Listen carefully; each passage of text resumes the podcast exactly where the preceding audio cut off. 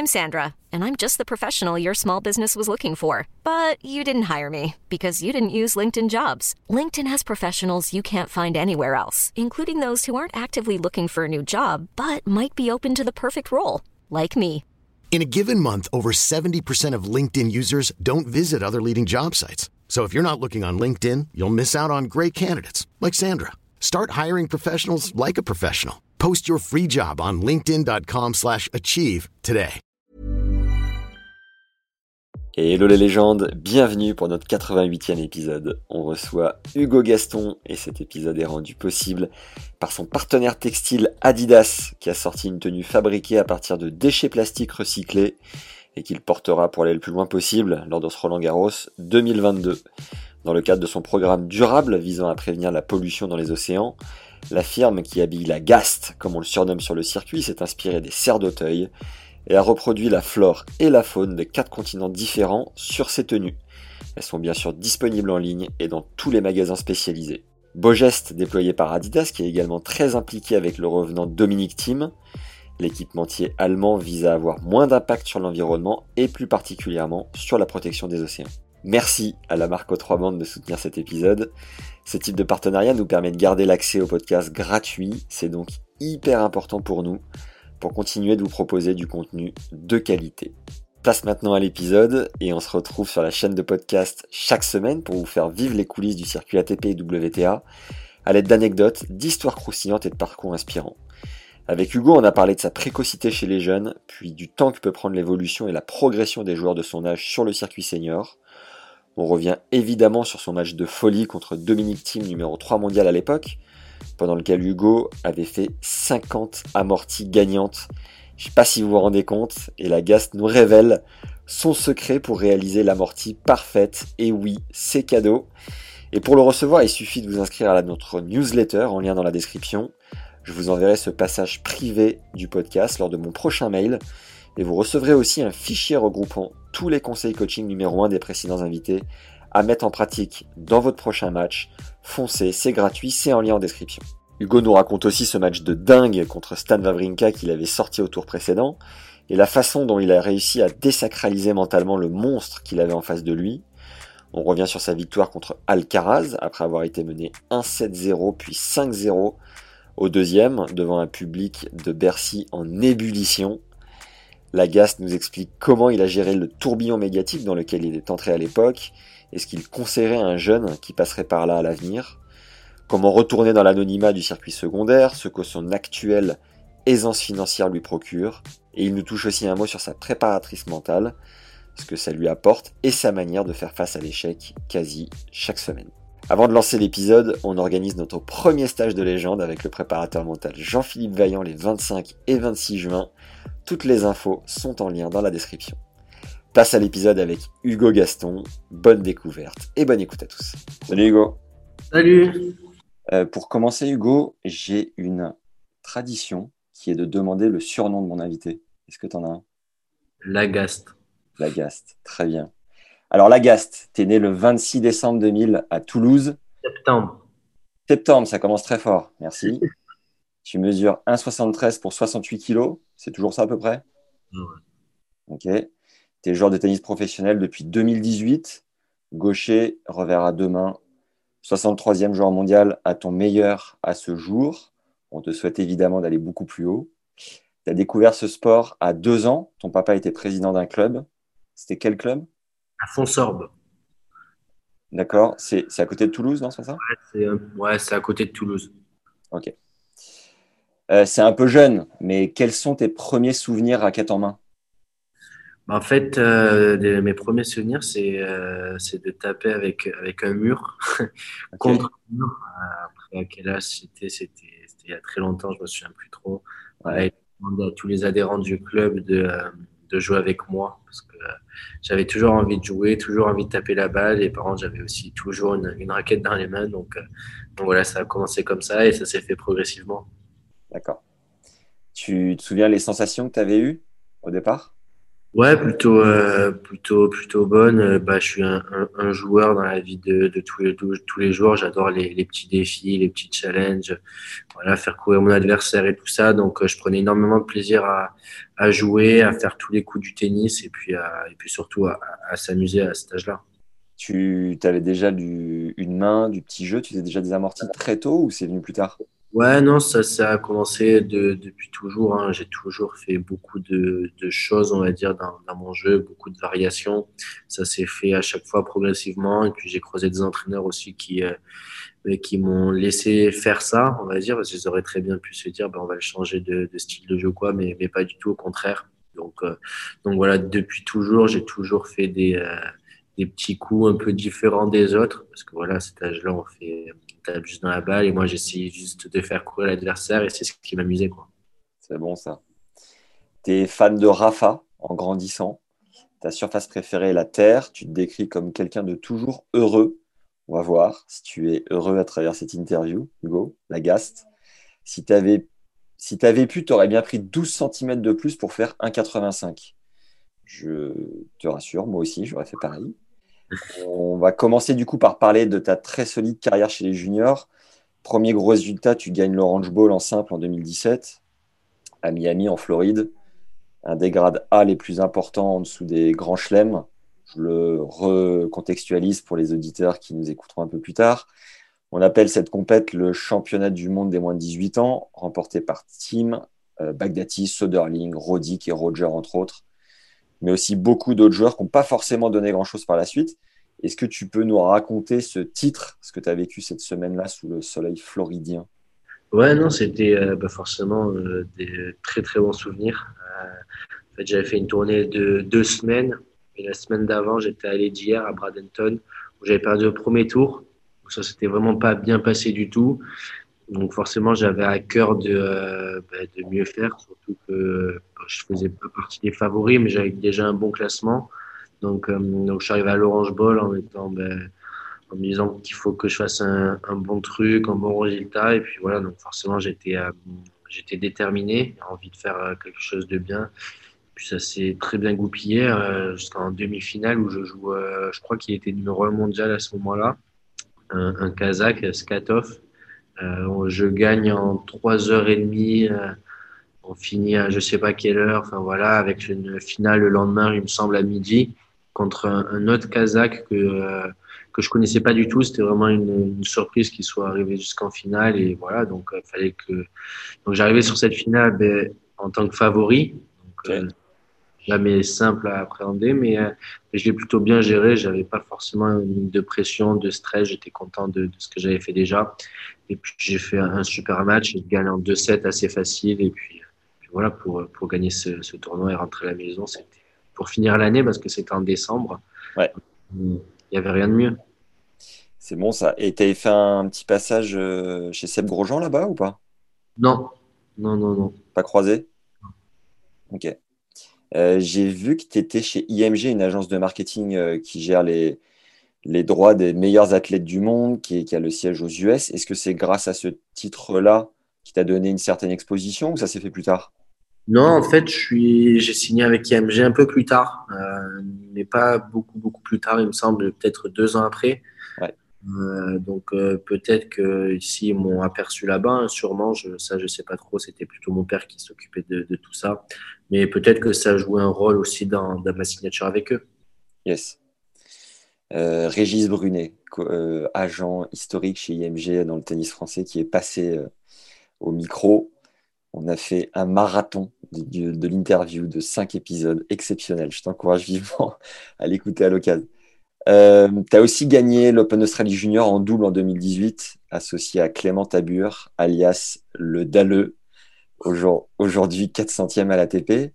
Est-ce que tu as un souvenir marquant de ce titre à l'autre bout du monde?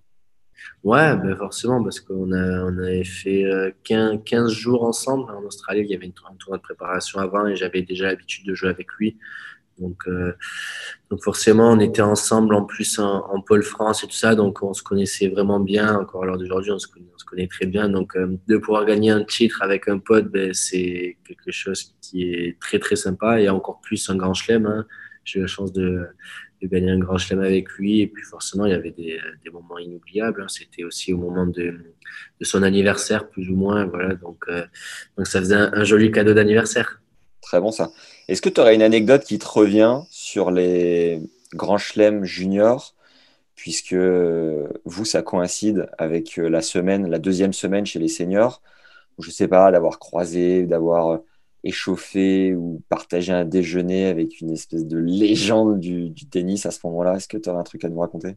Ouais, ben on, partage les, euh, les, vestiaires avec ben forcément les, pros quand on est en junior. Donc, euh, ben quand tu es junior, ben forcément, c'est quelque chose ben, qui est quand même super. Voilà, c'est une, chance. Donc, euh, forcément, dans les vestiaires, ben, tu croises tout le monde. Hein. Tu croises des champions, tu croises des fédéraux, mais tu vas aussi croiser des Lendl ou des, ou des trucs comme ça. Donc, quand on est jeune comme ça, on les regarde un peu avec les, les, les gros yeux, se disant putain, on est là, est-ce qu'on est vraiment à notre place? Mais au final, non, c'était plus euh, anecdote, pas forcément, mais voilà, c'est juste de partager ben, les vestiaires avec, euh, avec des légendes de notre sport. C'est, ça fait plaisir et c'est, et c'est sympa. Tu osais un peu les solliciter pour leur dire euh, voilà, je joue avec le Dalleux en finale, tu me conseilles quoi? Je sais pas, tu vois, mais est-ce que tu oses un peu leur parler à certains moments? Pas, trop, je suis pas trop comme ça d'aller accoster les, joueurs ou quoi, j'ai envie de les laisser tranquilles. Donc, voilà, ça fait pas partie de, ma personnalité. Après, il y a les Français qui, euh, qui sont là à côté et qui nous encouragent et tout ça. Donc euh, voilà, en Australie, j'ai souvenir qu'il y a des Français, je sais plus exactement qui, mais voilà, il y a des Français qui nous ont euh, encouragés avant notre finale du double. Et voilà, ça fait toujours plaisir. C'est un monde qui s'intéresse aussi au circuit junior et, c'est cool. Peut-être plus simple d'avoir un, un tips d'un Nico Mahu ou un Pierre Hugues avant la finale du double, quoi.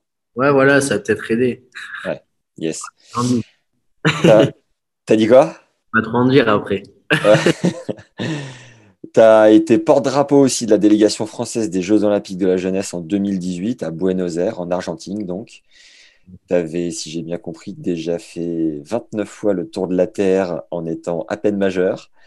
Euh, est-ce que tu peux nous raconter euh, ce que ça faisait d'être de, porte-drapeau euh, est-ce que la cérémonie d'ouverture, elle est aussi majestueuse que celle des vrais JO Est-ce que tu as eu des frissons? Est-ce que tu peux nous le faire revivre? Ouais, ben déjà, de participer aux, Jeux Olympiques, c'était ben, quelque chose de dingue parce que moi, en tant que grand fan de, tous les sports et des JO, donc c'était ben, un rêve pour moi de pouvoir participer aux JO. J'ai la chance d'être tombé dans une bonne année pour pouvoir faire les JO de la jeunesse. Après, en plus de ça, être porte-drapeau, c'était quelque chose de, euh, ben, de dingue parce que je m'y attendais pas forcément. Euh, voilà, et puis mine ça peut rajouter une, une, pression en plus, mais pour le coup, ça s'est quand même plutôt bien passé.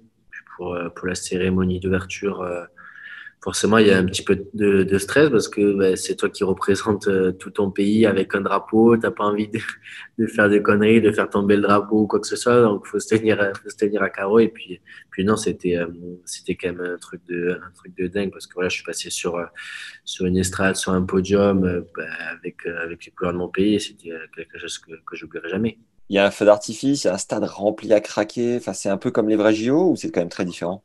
Fait, non, c'était pas dans un stade, c'était en plein centre de, Buenos Aires. Donc, il y avait vraiment beaucoup, beaucoup de monde. Euh, mais voilà, ça a duré peut-être 5-6 euh, secondes le temps de, marcher, de défiler. Mais, euh, mais voilà, c'était quelque chose de, dingue. Il y avait pas de, il y avait peut-être feu d'artifice, je me souviens pas trop. J'étais concentré sur mon drapeau. ok.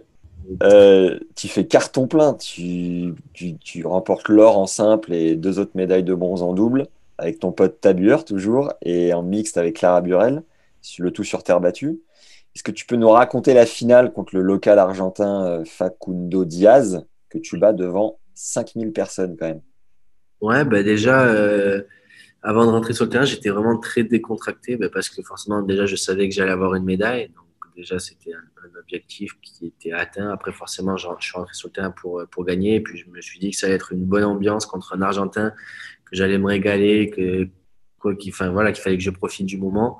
Donc, il y avait beaucoup de, supporters euh, argentins, mais il y avait quand même pas mal de, Français qui m'ont poussé. Puis, il y avait une, très, très belle ambiance.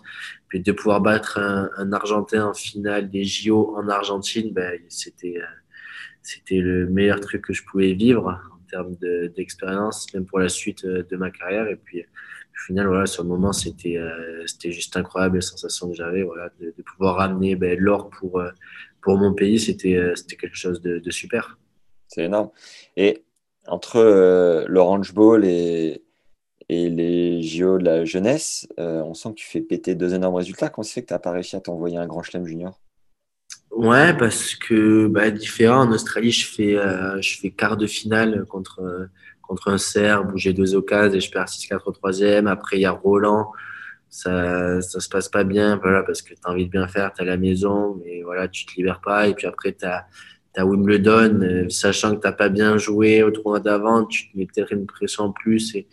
Voilà, donc j'ai fait, pour le coup, je suis passé un peu à côté de, de Roland et de, et de Wim, mais, mais bon, c'est comme ça et c'est pour ça, je pense aussi que, que ces JO, c'était pour moi de la même, du même niveau que, que les grands chelems, voire mieux à ce moment-là. C'est peut-être pour ça que, que j'ai bien joué à ce moment-là. Tu fait qu'une année du coup de Grand Chelem Junior? J'en ai fait, non, deux. J'ai fait deux années, euh, les années d'avant. Moi, j'avais pas fait l'Australie. L'Australie, j'ai fait qu'une fois. J'avais fait Roland deux fois, Wim deux fois et US deux fois. Ok. Et moins de moins d'ouverture sur les sur les premières fois du coup. Ouais, sur les premières fois beaucoup moins. Déjà, j'avais un an de moins. Ouais. Comme des joueurs qui jouaient très bien. Donc... En regardant un peu euh, Tabur, je vois qu'il est euh, 400e. Euh, Facundo Diaz, il est 300e, je crois, actuellement. Le Kazakh dont tu parlais tout à l'heure à l'Orange Bowl, il est 190, il me semble. C'est plus ou moins des, voilà, des évolutions progressives. Toi, finalement, tu es déjà top 100.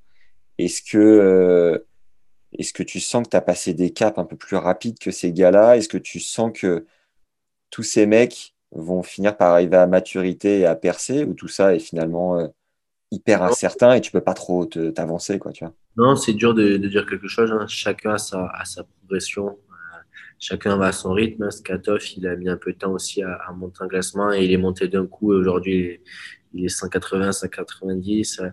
Euh, Clem, euh, c'est un peu pareil, mais voilà, c'est des joueurs qui jouent très bien et ça montre aussi la difficulté du, bah, circuit, hein, que ce soit en futur, en challenger et sur le, grand circuit, c'est très dur d'y arriver. Il y a très peu de, de monde qui arrive. Moi, j'ai la chance d'y être arrivé, mais voilà, je compte pas ressortir de suite décembre. Mais, mais ouais, non, chacun va à son rythme. Moi, j'ai eu la chance d'avoir une bonne progression, une progression qui était quand même assez rapide. C'est sûr qu'on compare avec d'autres personnes, ça peut être toujours plus rapide, mais, voilà, je suis content de là où j'en suis aujourd'hui, de là où j'étais il, il y a deux ans. C'est qui les mecs de ton âge qui sont devant, bien devant, juste devant? Il y a Félix. Bonjour ouais. Qui est là depuis pas mal de temps. J'ai l'impression que ça fait 10 ans déjà qu'il fait ça. Après, il y a Brooksby. Euh, qui est une ma génération qui, euh, pareil, lui, pour le coup, n'a pas beaucoup joué en junior. Il est vite monté, grosse progression. Après, il y a Sinner qui a un an de moins, euh, qui est là depuis pas mal de temps aussi. Après, il y a, ben, il y a Alcaraz hein, qui, a, qui, a, trois ans de moins. Il y a, il y a Musetti avec qui j'ai joué, pas, où j'ai pas mal joué en junior. On était assez, assez souvent ensemble, qui voilà au même classement que moi à peu près. Voilà, on est euh, on est 5-6 à peu près, un peu plus une petite dizaine à être à, à ce classement-là. quoi. C'est un peu aussi comme euh, comme Baez hein, qui a mis un peu plus de temps à arriver dans les 100 et maintenant il y est. Il, est très, il a très vite progressé. Et, hmm. euh, chacun va à son rythme. Puis voilà. Tu termines euh, l'année junior numéro 2 mondial, tu fais demi au Masters de fin d'année, Masters junior. Ça se joue où? Est-ce que c'est des conditions aussi hyper privilégiées, un peu comme le Master euh, senior? Ouais, bah déjà c'était euh, assez compliqué parce que bah, en fait c'est ça s'enchaînait avec les JO. Ouais. en fait j'ai fini les JO et normalement on est obligé d'attendre la cérémonie de, bah, de, finale pour pour partir et moi j'avais une exemption pour partir avant. D'accord. Donc en Argentine, j'ai dû partir en Chine pour les JO, euh, à l'autre bout, sur euh, une, une, surface complètement différente. Donc euh, voilà, c'était sur, sur dur, alors que j'étais sur terre battue deux jours avant. Ah trois jours après, je commençais le master. Donc, donc bon, voilà, sachant avec mon classement, je savais que je pouvais éventuellement finir l'année numéro 1, mais bon, il fallait qu'il y ait des concours de circonstances, mais ça, j'y pensais pas vraiment. Et au final, je suis arrivé, je perds mon, mon premier match, très dur, où je me sens vraiment pas bien je me dis un peu qu'est-ce que je fais là, quoi? Donc j'étais avec mes parents et tout ça. Et après, au fur et à mesure, je, je vais de mieux en mieux. Je gagne mon deuxième tour de, de poule, puis mon troisième match de poule aussi. Et là, j'arrive à me qualifier pour les demi où je joue le numéro 1 mondial, justement. Ok. Et là, on fait un super match. Je perds en 3-7, 6-2, 6-3 au troisième. Mais, mais voilà, sans avoir de regrets. Et après, par rapport aux conditions, on était plutôt pas mal. C'était à Chengdu. Je sais qu'il y avait un 250 là-bas. Je ne sais pas s'il y a encore. Euh, on était vraiment dans un bon site. Il y avait tout sur place. Donc, on était quand même très, très bien là-bas. Ouais. C'est qui le numéro mondial dont tu parles? C'était Tseng, un, un, Taipei qui est euh, peut-être 150 maintenant. Ok. Un 2001 qui, euh, qui, pareil, en junior, je crois, a fait finale en Australie, gagné Roland, gagné oui, mais fait demi à, à l'US. Machine. Et, euh, donc, il a beaucoup gagné tout ça en junior. Et pareil, voilà, sur le circuit senior, il a mis un tout petit peu plus de temps à arriver. Et là, il commence à avoir un, très, très bon classement aussi. Tu voyageais beaucoup avec tes parents? Non, non, parce qu'en fait, mon entraîneur euh, perso, euh, à ce moment-là, qui était ben, Marc Barbier, qui est toujours encore aujourd'hui, était venu avec nous, était l'entraîneur de, de l'équipe de France donc euh, au JO, et était obligé de rester jusqu'à la fin. Puis voilà, ça permettait aussi à mes parents de, de venir avec moi, vu que c'était une longue tournée, et de, de passer du temps avec eux. Est-ce que tu peux nous faire ta progression de non classé à numéro, classement par classement, pas forcément les âges, mais au moins, tu vois, l'enchaînement des classements. Ouais, j'ai été euh, à peu près, hein, j'ai été 35, 32, 31, je crois, après 15, 5. Attends, attends, 32-31 intermédiaire ou 32-31 fin de la saison?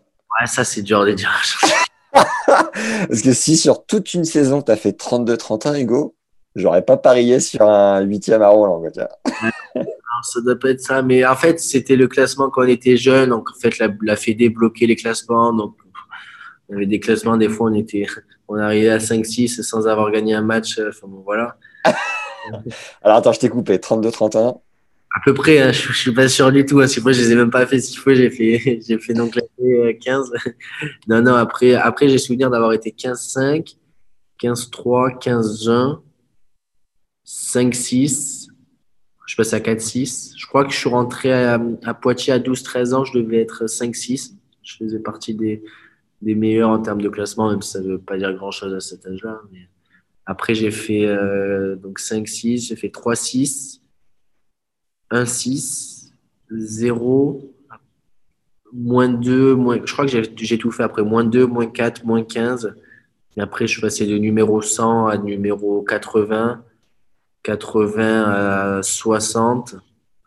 Et après, je suis passé à 30. Ou, et après, je, je, je aujourd'hui, je ne sais même pas combien je suis. Je suis 8, 6, je ne sais même pas. Donc, euh, donc, voilà, à peu près, plus ou moins. Pas trop dur de quitter chez toi pour intégrer Poitiers à 12-13 ans? Un petit peu, mais ça allait. C'est ce dont j'avais euh, envie aussi de partir en, en Pôle France. J'ai eu euh, l'occasion d'y aller. On m'a fait une proposition pour, pour y aller. J'y suis allé. Voilà, c'était mon choix. Mes parents m'ont pas du tout forcé. Donc euh, dur, oui, un petit peu parce qu'on est encore jeune, mais, mais voilà, j'étais avec les copains. On était tous dans le même cas, donc euh, donc on était tous ensemble et puis euh, on, on s'entendait déjà tous bien. Donc il y avait quand même une bonne ambiance. Donc donc ça allait. Je l'ai bien vécu en tout cas tu pétais des câbles sur le cours étant jeune ou tu as toujours été plus ou moins maître de tes nerfs? Non, non, bah encore à l'heure d'aujourd'hui, ça m'arrive de, de, péter des, câbles. Hein. Je suis, on, est, on est tous des humains, on a le droit de, s'énerver, surtout au tennis. Hein. C'est assez frustrant. Donc, euh, donc non, j'ai toujours euh, été euh, un petit peu nerveux sur le terrain. Après, voilà, dans la vie de tous les jours, euh, je suis quelqu'un qui est, qui est très calme, qui s'énerve pas beaucoup. Mais, mais sur le terrain, ça m'arrive d'être un peu nerveux des fois. Et à partir de quel âge tu as rêvé? Et tu rêvais de quoi précisément? Tu te souviens vraiment le début de te dire, oula, je sens que j'ai envie de trucs concrets là? Ouais, c'est plus quand je suis rentré à Poitiers, euh, donc vers l'âge de 12-13 ans, où ouais. euh, un peu plus sérieux, un peu plus cadré. Euh, parce qu'avant, c'était plus euh, on va jouer parce qu'on en a envie, on s'amuse et tout ça. C'était un tout petit peu moins sérieux, sans, même si c'était assez sérieux. Mais bon, on est encore jeune, donc il ne faut pas non plus euh, être, être dans l'excès. Mais euh, je dirais à 12-13 ans, où on a vraiment commencé à être très bien cadré. Et euh, c'est à ce moment-là, en plus, loin des, des parents, que je, je, me suis dit, ben, pourquoi pas essayer un truc dans le tennis. Je ne sais pas où, où ça va m'amener, mais euh, ben, voilà, essayer de, de kiffer, continuer à, à bien m'amuser et puis, et puis tenter ma chance.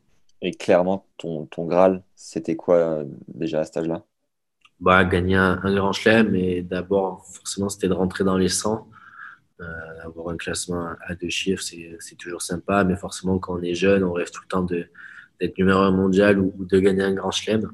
Forcément, voilà, maintenant c'est plus des objectifs parce que j'ai la chance de disputer les tournois pour essayer d'y arriver. Mais, mais ouais, quand j'étais petit, c'était ça.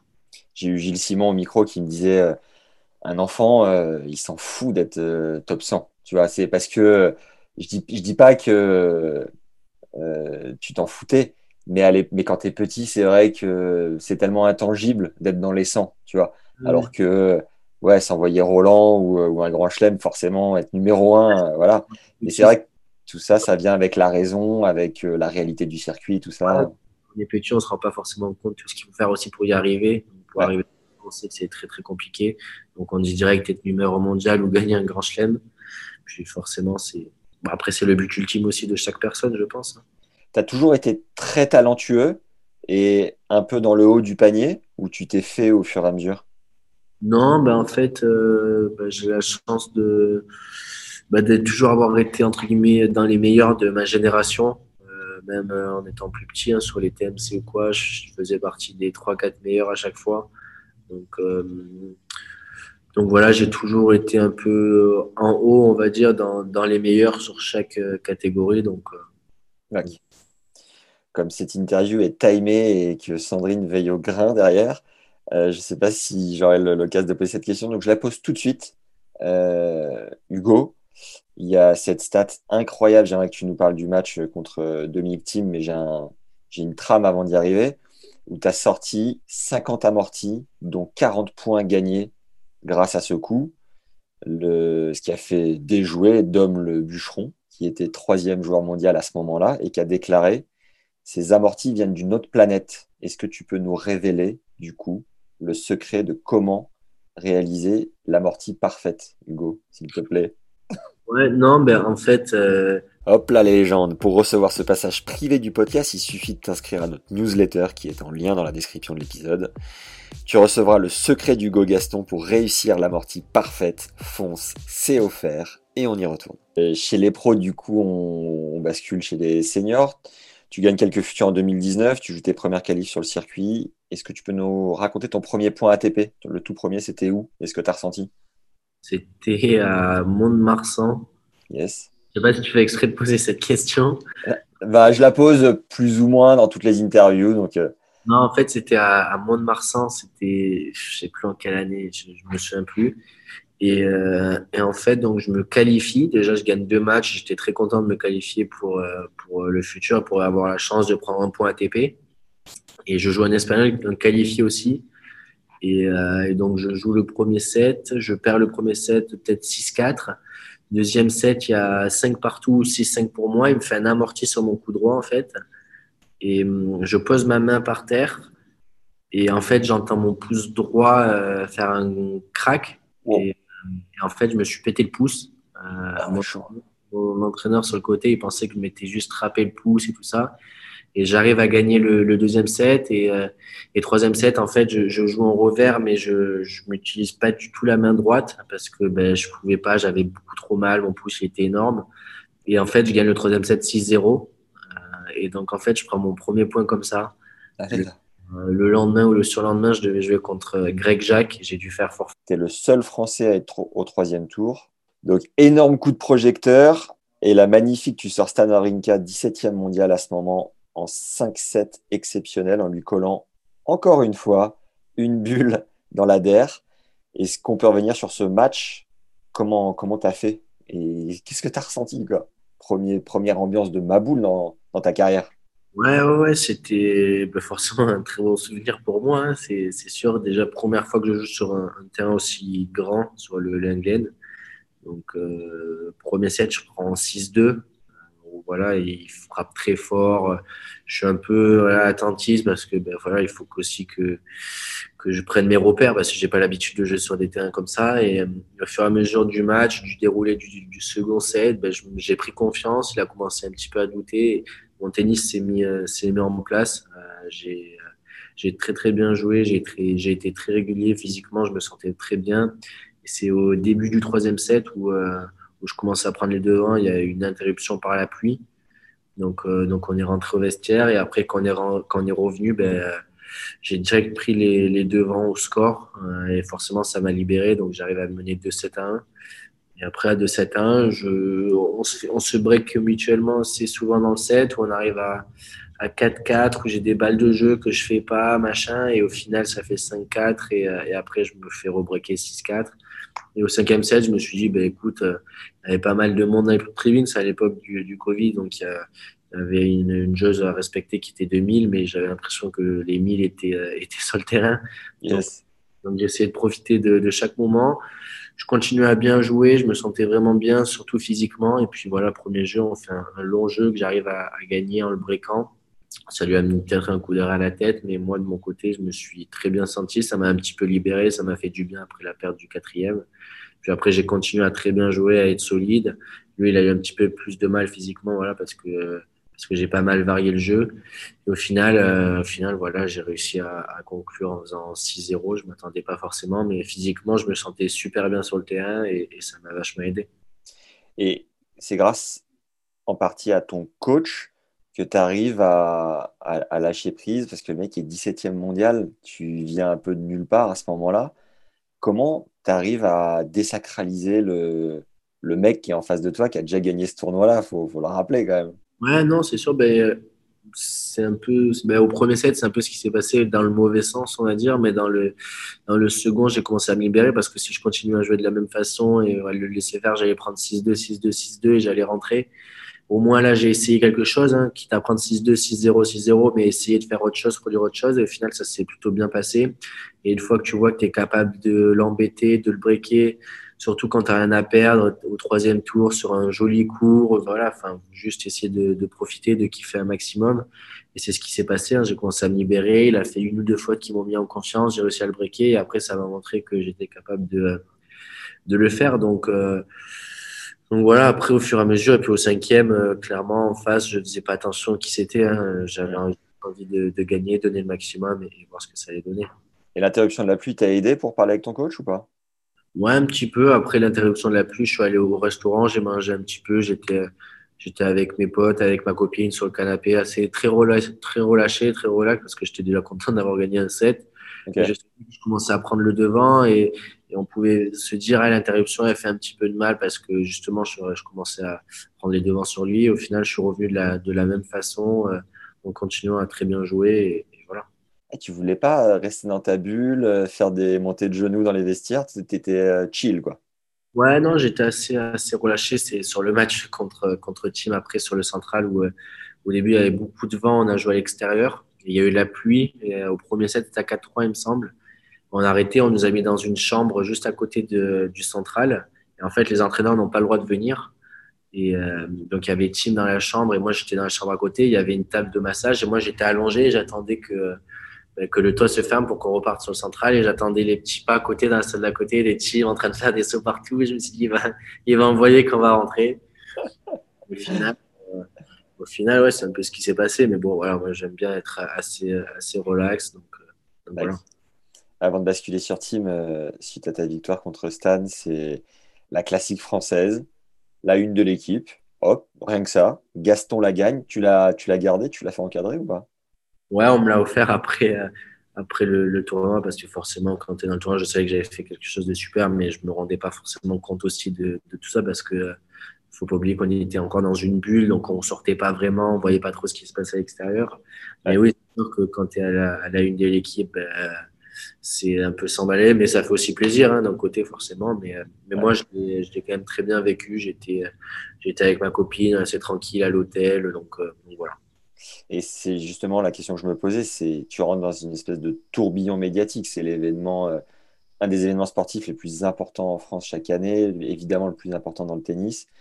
Euh, comment tu as, vécu cette explosion médiatique euh, a été une sorte de marathon un peu des médias, non? Ouais, un petit peu. En fait, j'ai perdu le, le, dimanche contre Team. Et toute la semaine, j'ai consacré cette semaine aux, aux médias. Euh, forcément, il y a eu beaucoup de demandes hein, aussi. Euh, c'est normal. Et puis, ça fait partie du, du métier, mine de rien, d'être sollicité. Mais je l'ai plutôt bien vécu. Euh, j'ai la chance d'être euh, très bien entouré. Donc, on a un petit peu cadré les choses. Mais de toute façon, il faut le vivre hein, pour, pour savoir réellement ce que c'est. Donc, euh, donc voilà, après, forcément, mentalement, ça, ça use déjà que ça, Roland m'a usé parce que physiquement, mentalement, ça demande beaucoup de, de choses. Et, euh, et, en plus, les médias derrière, c'était aussi très éprouvant. J'avais une semaine et après, je suis reparti en tournoi, pas la semaine d'après, mais encore d'après. Et j'étais très juste euh, mentalement, quoi. J'étais vraiment à bout de piste. Donc, euh, donc voilà, ça, ça use quand même mentalement, ça prend beaucoup d'énergie. Ton compte Insta a explosé à ce moment-là, Tu étais passé de à, plus de 100, 100 000 abonnés, non C'est pas ça? Ouais, c'est ça, c'est ça. Ouais, bon, mon, téléphone tout, tout, court a explosé. Hein. Après le, le, match contre Mavrinka ou Chim, je ne sais plus, j'avais éteint mon téléphone et il continuait de s'allumer tout seul. Enfin, bon, c'était. Après, c'était dans. Ce qui est bien, c'est que c'était dans le bon sens. Donc, euh, maintenant, c'était quelque chose de, de super, ouais, forcément. T'étais passé combien d'abonnés sur Insta à 100 000 Ouais, j'avais 5 000 et après Roland, j'avais 130 euh, 000. la machine. après, ouais, c'est sûr que mais même ça, je trouve que je l'ai quand même euh, bien géré parce que, mine c'est ben, l'image aussi qui change. Il faut faire attention à ce que tu postes sur les réseaux, machin. Mais après, par rapport à ça, moi, je me débrouille assez bien et j'arrive à prendre suffisamment de recul aussi. Donc, euh, je ne me prends pas trop la tête avec ça. Et si tu devais conseiller un jeune qui va peut-être vivre la même chose que toi, tu lui dirais quoi avec l'expérience? Bah, de, de, séparer sa vie, euh, sa vie personnelle et sa vie euh, de joueur de tennis professionnel, c'est deux choses assez différentes. Et puis aussi faire la part des choses. Quoi. Ça ne veut pas dire que j'ai 130 000 euh, personnes qui me suivent sur les réseaux que, qu'on a fait quelque chose dans la vie. Quoi. Et ça te fait bizarre de recevoir des messages de gens qui, subitement, des textos ou quoi, de personnes dont tu n'avais plus trop contact Il y en a qui ont essayé de profiter un peu de la situation ou quoi ou... Non, non, franchement, après, pour être honnête, j'ai pas pu répondre à tout le monde. Euh. Ah, moi, tu m'as jamais répondu. Hein. c'est pas vrai. C'est pas... que j'ai pas envie de répondre. des fois, même des fois, là, je tombe sur des messages. Je vais envoyer un message et je vois que la personne avait envoyé un message pour me, pour me féliciter de Roland. Il va se dire, mais qu'est-ce qu'il fait? Pourquoi il me répond maintenant? Mais je vois pas forcément. Mais non, tu profites franchement, non, pas trop, parce que voilà, j'avais mes potes avant, euh, même, même après, je suis la même personne, donc euh, donc voilà. Euh, juste pour revenir rapidement sur le huitième, tu n'es pas loin de l'exploit du coup contre euh, Dom, Dominique Team, mené de 7 à 0, tu finis par céder 6-3 au cinquième. C'était la première fois d'ailleurs qu'un joueur a emmené l'Autrichien au cinquième set à Roland, après qu'il ait mené 2-7 à rien. Qu'est-ce qui t'a manqué ce jour-là, tu sais? Ouais, c'est dur de, dire quelque chose comme ça parce que j'aurais pu prendre 3-7 et au final, après 2-7, 2-7-0, j'ai continué. Je me suis servi du public qui m'ont aidé. Mon niveau de jeu était très bon. Après, au troisième, ça se joue sur, euh, sur, sur des détails. Hein. J'étais, tout proche. Je sais que le jeu à 3-3 ou je suis à 30A, voilà, tout, proche. Hein. Mine de rien, ça paraît encore loin, mais mine de rien, c'était vraiment pas loin parce que je commençais à prendre le dessus. Mais après, voilà, avec son expérience, il a su resserrer le, jeu sur la fin. Mais voilà, je suis sorti du match, j'étais très fatigué. Il y avait un petit peu de, regret parce que voilà, de 7-0, je reviens de 2-7 partout. J'ai l'occasion de gagner. Au final, je ne fais pas, mais franchement, il y a la fierté qui est passée euh, au-dessus très rapidement. Est-ce que ça te fait halluciner qu'il soit dans une période de doute euh, aujourd'hui, euh, Dominique, quand on le pensait aussi fort, tu vois, aussi robuste Ouais, ben, ça montre que, ben, jamais rien n'est acquis. Hein, euh, même si je sais qu'il va revenir, hein, il, était blessé, donc, euh, voilà, ça, montre que ben, c'est dur aussi de, ben, de, tenir sur la durée, même s'il a, été très très bon et je sais qu'il va revenir d'ici très peu de temps, ça j'en doute pas. Mais, mais ouais, ça montre que, c'est compliqué, qu'une carrière c'est très compliqué du, début à la fin. À l'issue de ce Roland, tu gagnes 189 000 euros bruts et avant impôt, c'est important de le préciser. Quand on sait à quel point ça peut être dur financièrement euh, sur le circuit, qu'est-ce que tu as ressenti en voyant le virement euh, de cette somme sur ton compte en banque? Non, ben, c'est important. Hein. De toute façon, moi je l'ai toujours dit, hein, pour, être, pour être joueur de tennis professionnel, il faut aussi un financement. Hein, et le financement ben, passe par, par ces tournois-là. J'ai eu la chance de faire un huitième de finale, donc forcément j'avais un peu moins de questions à poser sur la suite de ma saison déjà parce que ben, forcément 189 000 euros c'est pas rien. C'est quand même très très bien. Avant euh, avant toutes les taxes c'est important de le préciser il y a ça aussi derrière hein, parce qu'on ne garde pas les 189 000 euros donc, euh, donc voilà mais c'est sûr que nous surtout à ce classement là j'étais 230 240 à peu près. Donc c'était important pour moi ce classement ben, d'avoir un financement même si j'avais des équipementiers qui, bah, qui, qui, payaient ou quoi, mais, mais bon, ça ne suffit pas. Ça fait partie de la vie de, de professionnel de, de jouer, de voyager chaque semaine. Donc, on a besoin d'un financement. Et, et franchement, après, je jouais, je faisais vraiment pas attention à, l'argent que j'allais gagner. J'étais plus sur, sur le classement que je pouvais prendre et tout ça. Je regardais pas vraiment, mais, mais c'est sûr que c'est, euh, c'était un, bon soulagement aussi. Hein. Tu, tu payes ta structure toi-même? Ouais, ouais, ouais. ouais. C'est, c'est, aussi, euh, et c'est aussi important pour ça. Elle te coûte combien à peu près annuellement? Ah, c'est dur de, dire quelque chose parce que voilà, j'ai une entente aussi avec, avec mon club, mon préparateur physique, donc c'est dur de donner des, chiffres. Mais en tout cas, voilà, il y a mon entraîneur tennis, il y a mon kiné, il y a mon prépa physique, ma prépa mentale, euh, il y a les déplacements, voilà, pour tout le monde, même si je voyage pas tout le temps avec eux, mais je voyage tout le temps avec mon entraîneur tennis ou alors mon entraîneur physique. Donc ça fait toujours une plus une personne. Donc on double le budget, donc c'est quand même pas donné. Après voilà, on a la chance. Moi maintenant j'ai la chance d'être dans les 100 de, de, bien gagner ma vie et tout ça, même, même si on est, on est beaucoup imposé. Mais, mais voilà, ça fait partie du, du métier. Quoi. On va pas, on va pas... as, plus de 100 000 euros, tu penses, de frais de structure annuels? Ouais, il y a, y a, moyen, ouais. Ouais. Euh, c'est quoi ton plus gros craquage financier? Où est-ce que tu te fais kiffer maintenant que tu gagnes bien ta vie? Ben, C'est dur de dire. Je suis pas quelqu'un qui, va être là dans les voitures, dans les vêtements. Euh, Donc franchement, euh, j'essaye de, de, bien gérer tout ça euh, avec mes parents aussi. Forcément, c'est important aussi de faire des déplacements, hein, mais, mais voilà. Mais je me fais pas un, kiff particulier. Je me dis pas tiens, je vais m'acheter trois Ferrari. je suis pas, je suis pas trop comme ça. D'accord. Comment est-ce que tu as géré le fait de retourner dans l'anonymat des entre guillemets anonymat des challengers, de l'entraînement un peu dans l'ombre? Après la, période faste de Roland Garros 2020 euh, Plutôt, plutôt bien. Bah, J'étais quand même content de revenir sur, sur le circuit. Je savais que c'était mon, mon, circuit habituel, donc, euh, donc je m'étais mis ça en tête de suite après Roland, parce que j'étais à peu près. Après Roland, j'étais peut-être 160 vers là, euh, si mes souvenirs sont bons. Donc, donc je savais que c'était encore mon circuit et il fallait que et que je prouve que je méritais d'aller plus haut. Donc, euh, donc, je suis revenu et plutôt bien. Je l'ai très bien pris. Je me suis pas dit, qu'est-ce que je fous là? J'étais même euh, juste après Roland qualif sur un, sur un challenger. Euh, je premier tour qualif, je joue contre Hugo Grenier. Mm. Et on fait un match de 3 heures où je gagne 7-6, 6-7, 6-4, vraiment à la bataille. Et puis c'est là que je me suis dit, ben là, tous les, tous les matchs sont compliqués, il n'y a pas de match facile, mais surtout après Roland, où les gens, forcément, ils ont aussi envie de, ben, de, de, me battre. Donc, euh, je savais que ça allait être très compliqué, mais, mais je l'ai plutôt bien vécu, même, euh, même très bien. Et euh, voilà, je m'étais mis ça en tête depuis pas mal de temps et je le savais que c'était mon circuit pour le, pour le moment. Donc ça s'est bien passé. Et ça, c'est ton discours à toi intérieur ou c'est grâce aux échanges avec ton coach qui t'apporte un peu de maturité? Non, non, en vrai, en vrai les, deux, on avait à peu près le, même discours. On a eu le, même discours euh, parce qu'on savait que Roland, c'était un peu exceptionnel parce que c'est quand même rare qu'un joueur qui est au-delà de la 200e place fasse un, 8e en Grand Chelem.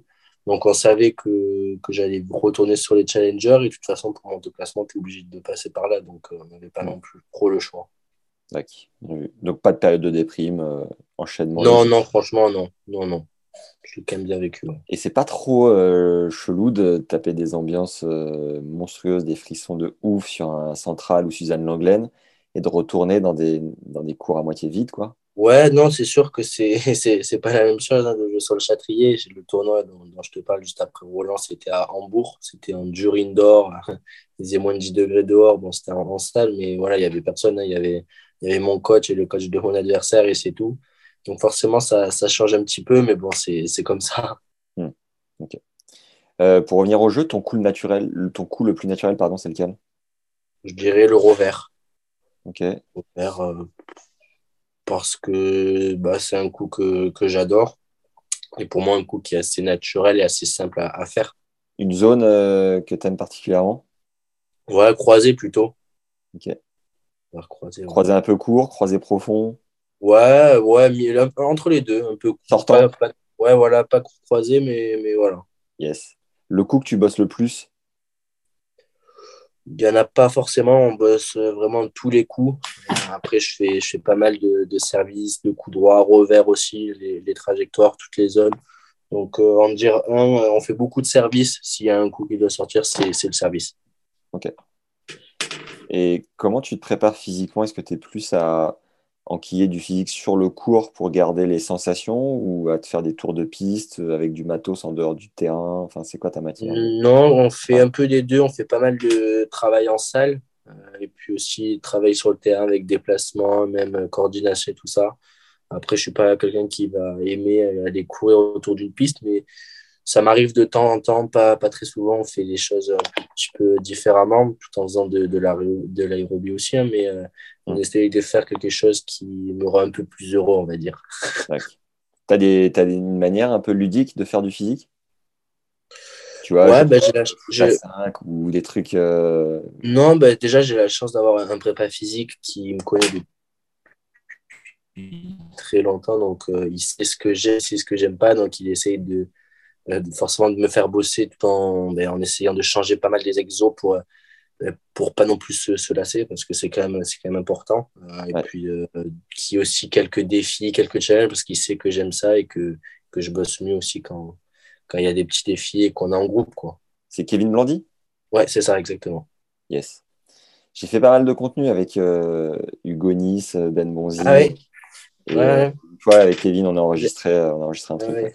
Ouais, ils sont, ensemble.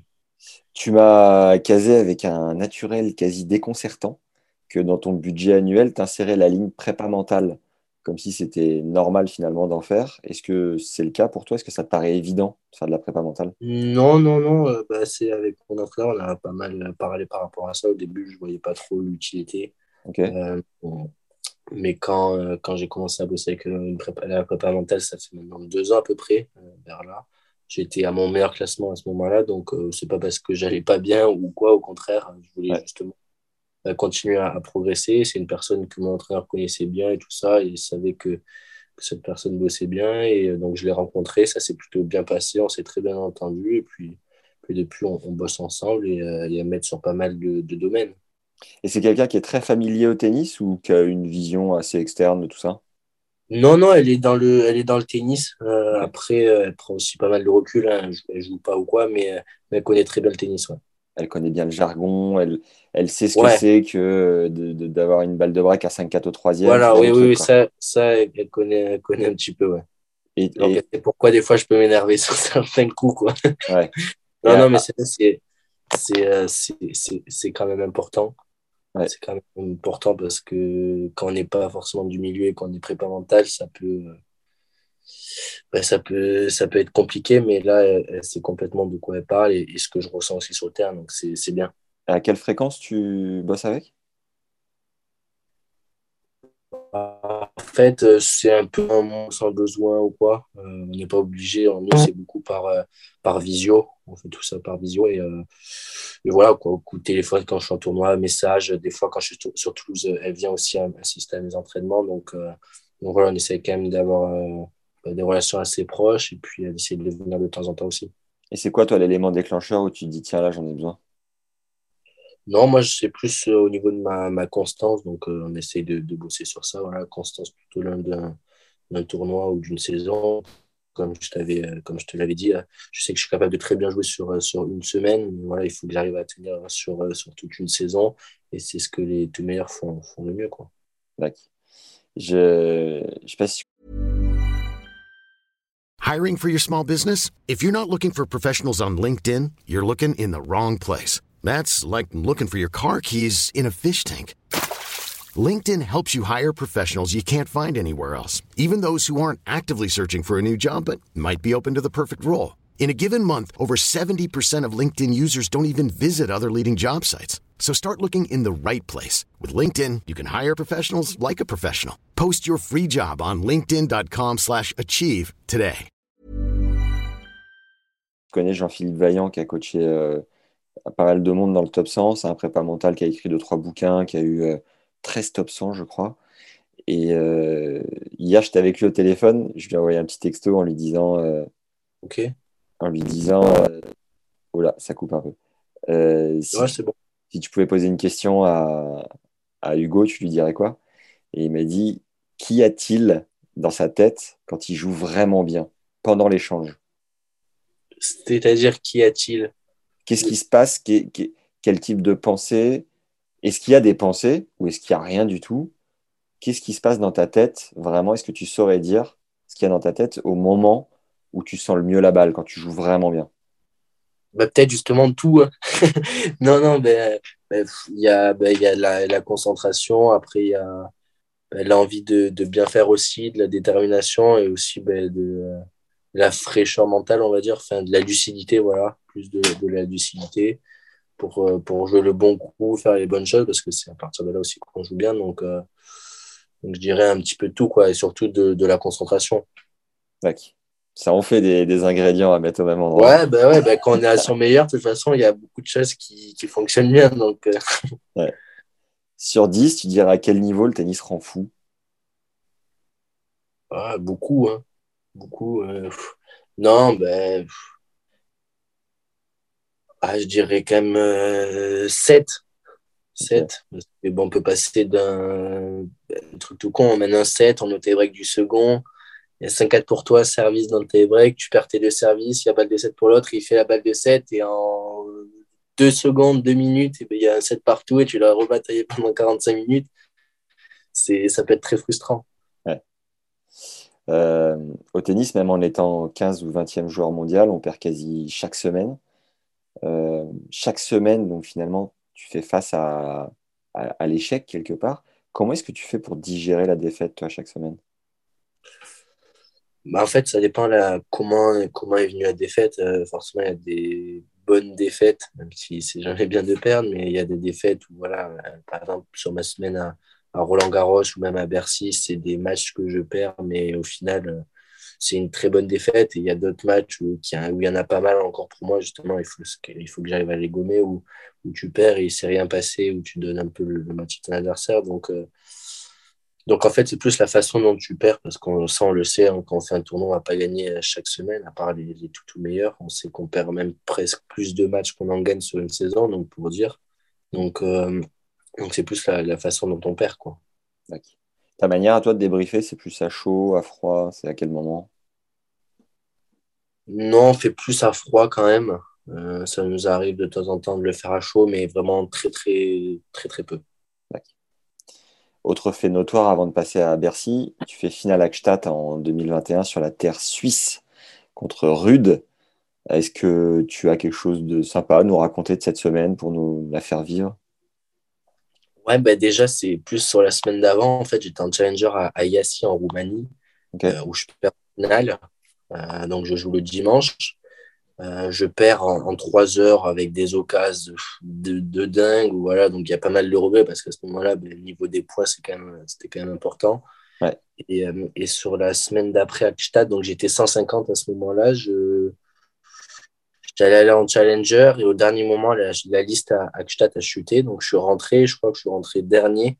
Euh, donc, j'ai voyagé tout le lundi donc pour faire un Yassi en Roumanie pour aller à Akstadt. C'est pas un vol direct. Donc, j'ai dû faire deux, trois escales.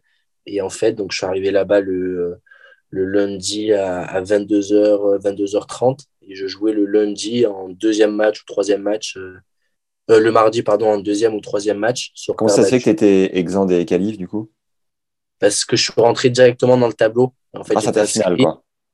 Non, non, en fait, vu que c'était un challenger, euh, j'étais quand même inscrit à Akstadt, on ne sait jamais dans le tableau. Et la liste, a, la liste a tellement chuté que je suis rentré dans le tableau final avec. Euh, parce qu'il y a eu beaucoup de, beaucoup de désistements, quoi. Voilà, exactement. exactement. Donc, euh, donc, vraiment coup de chance parce que sur un 250, quand tu es 150 à la TP, ben, tu rentres nulle part normalement. Et là, c'était vu que c'était l'été un petit peu ça peut-être ça peut joué en fait.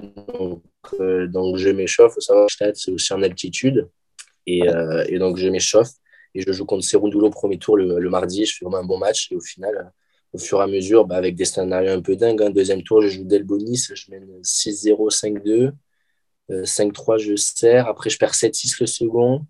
Et je gagne 7-6 au troisième. Et contre Garin, c'est pareil, je gagne 7-6 et 13-11 au tie break du troisième. Ça que des scénarios un peu, un peu dingue pour arriver en finale jusqu'à jusqu'à Rude. Quoi. Donc c'était une semaine forcément, bah, une très bonne semaine et je ne m'attendais pas forcément à jouer à ce niveau-là, surtout avec la fatigue de la semaine d'avant. Quoi. Ouais, et l'altitude, pas trop dur avec les balles qui et, Et, l'altitude, au final, ça s'est plutôt bien passé. Bon, contre Rude, en finale, je perds 6-3, 6-2, mais, je fais vraiment un bon match et c'était dur parce que bah, vu la façon dont il joue, les balles, forcément, elles rebondissaient énormément, donc euh, donc c'était pas simple. Mais, euh, mais non, je, je, me suis plutôt bien adapté, donc, euh, donc j'étais content. La semaine d'avant, c'était sur terre extérieure aussi? Ouais, aussi, ouais. Ok. Ouais. Donc ensuite, bis repetita, fin d'année 2021 à Bercy, tu fais, tu refais sauter la banque. Je crois que j'ai jamais entendu autant d'ambiance que contre Alcaraz en huitième. Après avoir été mené 1-7-0 puis 5-0 au deuxième dans une salle surchauffée. Il y avait un mélange de mille choses en fait. Un joueur français, donc toi, qui vous fait rêver. La sortie du Covid avec un public littéralement fou. Ton jeu atypique qui, fait quand même bien le show. Et ce que tu dégageais aussi sur le court, tu étais en mode chauffeur d'ambiance. quoi. Euh, qu'est-ce que tu que as ressenti, toi, à ce moment-là, sur le court? Ouais, bah, c'était quand même assez dingue. Et puis, si je pense euh, bah, le, parcours que j'ai eu dans le tournoi, parce que j'étais euh, j'étais en qualif, je joue contre Anderson au premier tour des qualifs, qui n'est pas très simple à jouer, pas très marrant. Et je sauve, je sauve des balles de match contre lui. Donc, donc déjà, c'était un peu miraculeux. Hein. Je suis mené un 7 partout, il y a 5-3 services à suivre pour lui, et c'était voilà, c'était quasiment mort, et au final, j'arrive à m'en sortir. Et après, je fais, je fais mon, mon beau parcours en ayant toujours euh, été dominé. C'était la première fois du tournoi que je gagnais le premier set contre, Alcaraz. Et, et, forcément, sur ce match, ben, l'ambiance, elle, était, elle était dingue. Hein. Ben, comme, comme tu l'as dit, avec euh, l'après-Covid, les gens étaient vraiment très contents de venir au stade. Avec moi qui essayais aussi de, ben, de chauffer un peu tout le monde, avec, voilà, tout en, restant concentré dans mon match. Mais maintenant, il y avait une ambiance de dingue. Après, pour, pour lui, de son côté, ça devait être très, très dur hein, parce qu'il y a eu quelques, quelques, moments quand même dans le match où les spectateurs étaient plus durs avec lui, surtout au début et sur la fin. Voilà, il s'est fait siffler un petit peu, mais bon, ça, ça fait partie du truc. Ça, moi, j'y peux rien. Je lui ai envoyé un petit message après pour, euh, quand même m'excuser. Pour, voilà, mais puis voilà, non, après, on s'est vu la semaine d'après, ça s'est très bien passé, on, on a rigolé ensemble, mais mais non, pour, ce, pour revenir au match, c'était ouais, quelque chose de dingue parce qu'en plus de, de, tout ça, moi, mon niveau de jeu était bon et en plus, il y a la victoire au bout. Donc, euh, donc c'était super. Et, tu te disais pendant le match, tu disais, voilà, c'est la folie. Ouais, ouais, ben en fait, dès, le début, je me le suis dit parce que je gagne mon premier jeu et j'avais l'impression qu'il y avait cinq partout au troisième. Il y avait une ambiance de, de fou et même moi, j'avais jamais joué dans, dans, une ambiance comme ça. En plus, à l'intérieur, ça résonnait ils étaient vraiment chaud bouillant parce qu'on a quand même joué, c'était tard, on a commencé, euh, je sais plus l'horaire, mais vers 22h peut-être, un truc comme ça, donc c'était quand même euh, assez tard et tout le monde est resté, donc c'était très sympa. C'est ouf. Est-ce que tu t'es servi de l'expérience de Roland pour euh, haranguer un peu plus la foule ou faire différemment, te dire, ok, ça c'est rare, donc j'en profite encore plus? Comment tu as vécu le moment? Ouais, ben, un, un, peu les deux. Je sais que quand il y a du monde, je peux très bien jouer à Roland, il n'y avait pas non plus énormément de monde, hein, même s'il y en avait un petit peu. Je me suis dit, il faut que, je profite un maximum. Euh, puis je savais aussi que Alcaraz était quand même euh, jeune, hein, il, 18 ans et tout ça, donc je savais que ça pouvait être très compliqué pour lui, surtout d'avoir le, public à dos. Donc, euh, donc j'ai essayé, moi, de, continuer à, à, jouer mon jeu tout en essayant d'être aidé par le public, et c'est ce qui s'est très bien passé. Yes. Mais c'est vrai que tu fais bien de recontextualiser d'où tu viens avant de jouer à Alcaraz, parce que c'est un peu comme, euh, euh, comme à Roland ou comme à Akstadt. Avant, c'est un enchaînement de, de plein de victoires un peu à l'arrache, c'est de la confiance que tu vas chercher. Je crois qu'avant ce Bercy, tu avais plutôt bien joué en tchal euh, sur dur aussi, tu arrivais avec pas mal de confiance, c'est ça?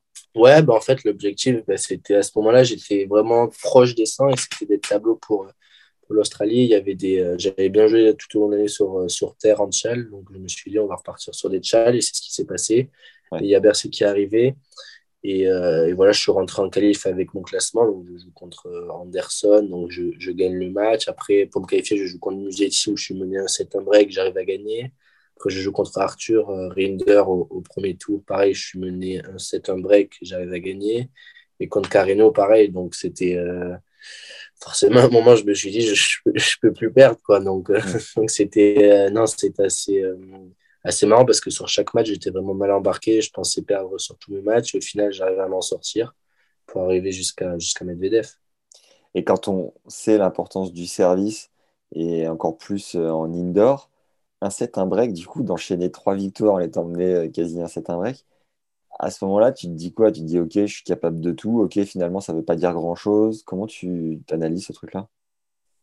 Non, mais c'est sûr que chaque semaine, si je suis mené un set, break, je ne suis pas sûr de gagner chaque semaine. Donc, euh, donc non, c'est quand même très important. après, je sais que que je suis capable de, très bien retourner, de breaker les, autres. Mais, voilà, c'est aussi très important de gagner ces, jeux de service. C'est ce qui avait été un petit peu, un petit peu compliqué, mais, euh, mais j'ai réussi à, resserrer, à resserrer le jeu et à, et à, gagner mes jeux de service sur, sur la fin, sur les moments importants. Donc, euh, donc non, non, c'est bien passé, mais forcément, les, jeux de service sont, sont, quand même très importants. Tu sens que tu. en indoor. Ouais. Tu sens que tu, tu, disais tu bosses beaucoup le service, tu sens que tu, tu passes des caps un peu sur ce, sur ce coup, que ça devient encore plus une arme? Ouais, je sens que, que je progresse. Après, euh, après, je sais que je vais pas mettre 3 X par jeu, mais voilà. J'essaie de, de, bosser sur, sur, les zones, surtout, ouais, parce que je vais pas servir à 220 à chaque fois. Donc, euh, essayer de. Et c'est tout à fait possible. En plus, je suis gaucher, donc c'est un peu plus embêtant pour les autres. Donc, euh, donc ouais, je sens que, que c'est un coup qui, qui, se développe et qui s'améliore. Euh, après Alcaraz, tu perds contre Danil. Tu enchaînes avec le Masters Next Gen euh, un peu cramé, mais tu passes la barrière des 100 du coup. De 103e, tu passes à 67e. ça t'a fait un truc clairement, ce, dont on parlait hier quand tu es jeune, le cap de la barre des, des 100. Est-ce que ça t'a vraiment généré quelque chose ou finalement bon, on était exactement le même et le, circuit continue, quoi, tu vois? Est-ce que ça t'a fait un truc? Non, ben forcément, j'étais content parce que c'était l'objectif et, je l'avais bien, bien atteint. Après, j'ai pas eu le, le, temps de être content juste derrière, euh, qui a été qui a été vachement dur. Euh, mais, euh, mais, voilà, donc donc je suis direct trop parti en, tournoi, donc c'était assez compliqué de, de, digérer, de digérer tout ça. Mais, mais ça s'est plutôt bien passé, même si j'étais vachement fatigué la semaine d'après à Milan. Après, il y a eu la sélection aussi en, Coupe Davis. Donc, j'ai vachement enchaîné sur la fin de saison. Donc, c'était dur de vraiment se poser, de se dire, ben, c'est vraiment bien et, super, même, même si après ça, j'étais quand même le même, hein, mais c'était un objectif qui était atteint. Le Masters Next Gen, rapidement, c'est bien foutu. Enfin, comment, comment ouais, non, franchement, on était, on était vraiment, vraiment bien accueillis. Euh, sur les joueurs et le coach. Et puis l'ambiance dans le tournoi était vraiment sympa. C'est des conditions qui sont un petit peu différentes. Le format est différent, mais ouais, franchement, c'était vachement bien. Super ambiance aussi entre nous, les joueurs. Ouais. C'était euh, quand même un tournoi, euh, c'est pas d'exhibition, mais on était vraiment tous euh, assez relâchés. Mais on voulait en même temps tous gagner. Donc donc c'était vraiment, vraiment sympa, une belle ambiance. Ouais. Il y a beaucoup de prize money? Ouais, il y avait pas mal d'argent aussi. Ouais. Donc, euh, donc, mine de rien, financièrement aussi, ça, ça jouait. Mais après, il n'y avait pas de points. Donc, euh, donc voilà. Et par rapport aux Masters chez les juniors, c'est largement au-dessus en termes de conditions ou comment ça marche? Ouais, ouais, c'est pas la même chose. Ben, on sent en fait, ben, après, j'ai jamais, jamais eu la chance de disputer le, le vrai Masters, on va dire. Mais, euh, ouais, franchement, non, on est vraiment. Euh, bien. Nos chambres d'hôtel étaient très bien, l'hôtel, l'organisation, vraiment, on était euh, un peu les, les rois, entre guillemets. Après, on savait que c'était sur une semaine, mais non, franchement, l'organisation et tout ça, c'était vraiment top. On, a eu de la chance. C'est sponsorisé par Red Bull, hein, c'est ça, non? Euh, Ouais, il y avait Red Bull, ouais, ça, faisait, ça faisait partie. Ouais. Tu te sens plus fort sur dur ou sur terre? Hum, Je sais pas trop franchement, sur terre, je me sens, je me sens très bien, mais, mais sur dur, je, j'aime aussi beaucoup jouer sur, sur dur. Après, quand même plus sur terre. Est-ce que tu as toujours un effet de surprise contre tes adversaires ou beaucoup moins? Parce que maintenant tout le monde connaît ton style de jeu maintenant Est-ce que j'ai encore un... un effet de surprise contre tes adversaires ou beaucoup moins parce que maintenant tout le monde connaît euh, ton style de jeu? Non, un petit peu moins, forcément. C'est sûr qu'ils savent que je vais faire pas mal d'amortis, tout ça. Mais je pense que c'est quand même euh, assez embêtant hein, de, euh, de, jouer contre un joueur qui, avec un style de jeu un petit peu différent. Mais, euh, mais non, après, j'essaye moi de continuer à, jouer comme je joue d'habitude. Et puis, euh, et puis voilà.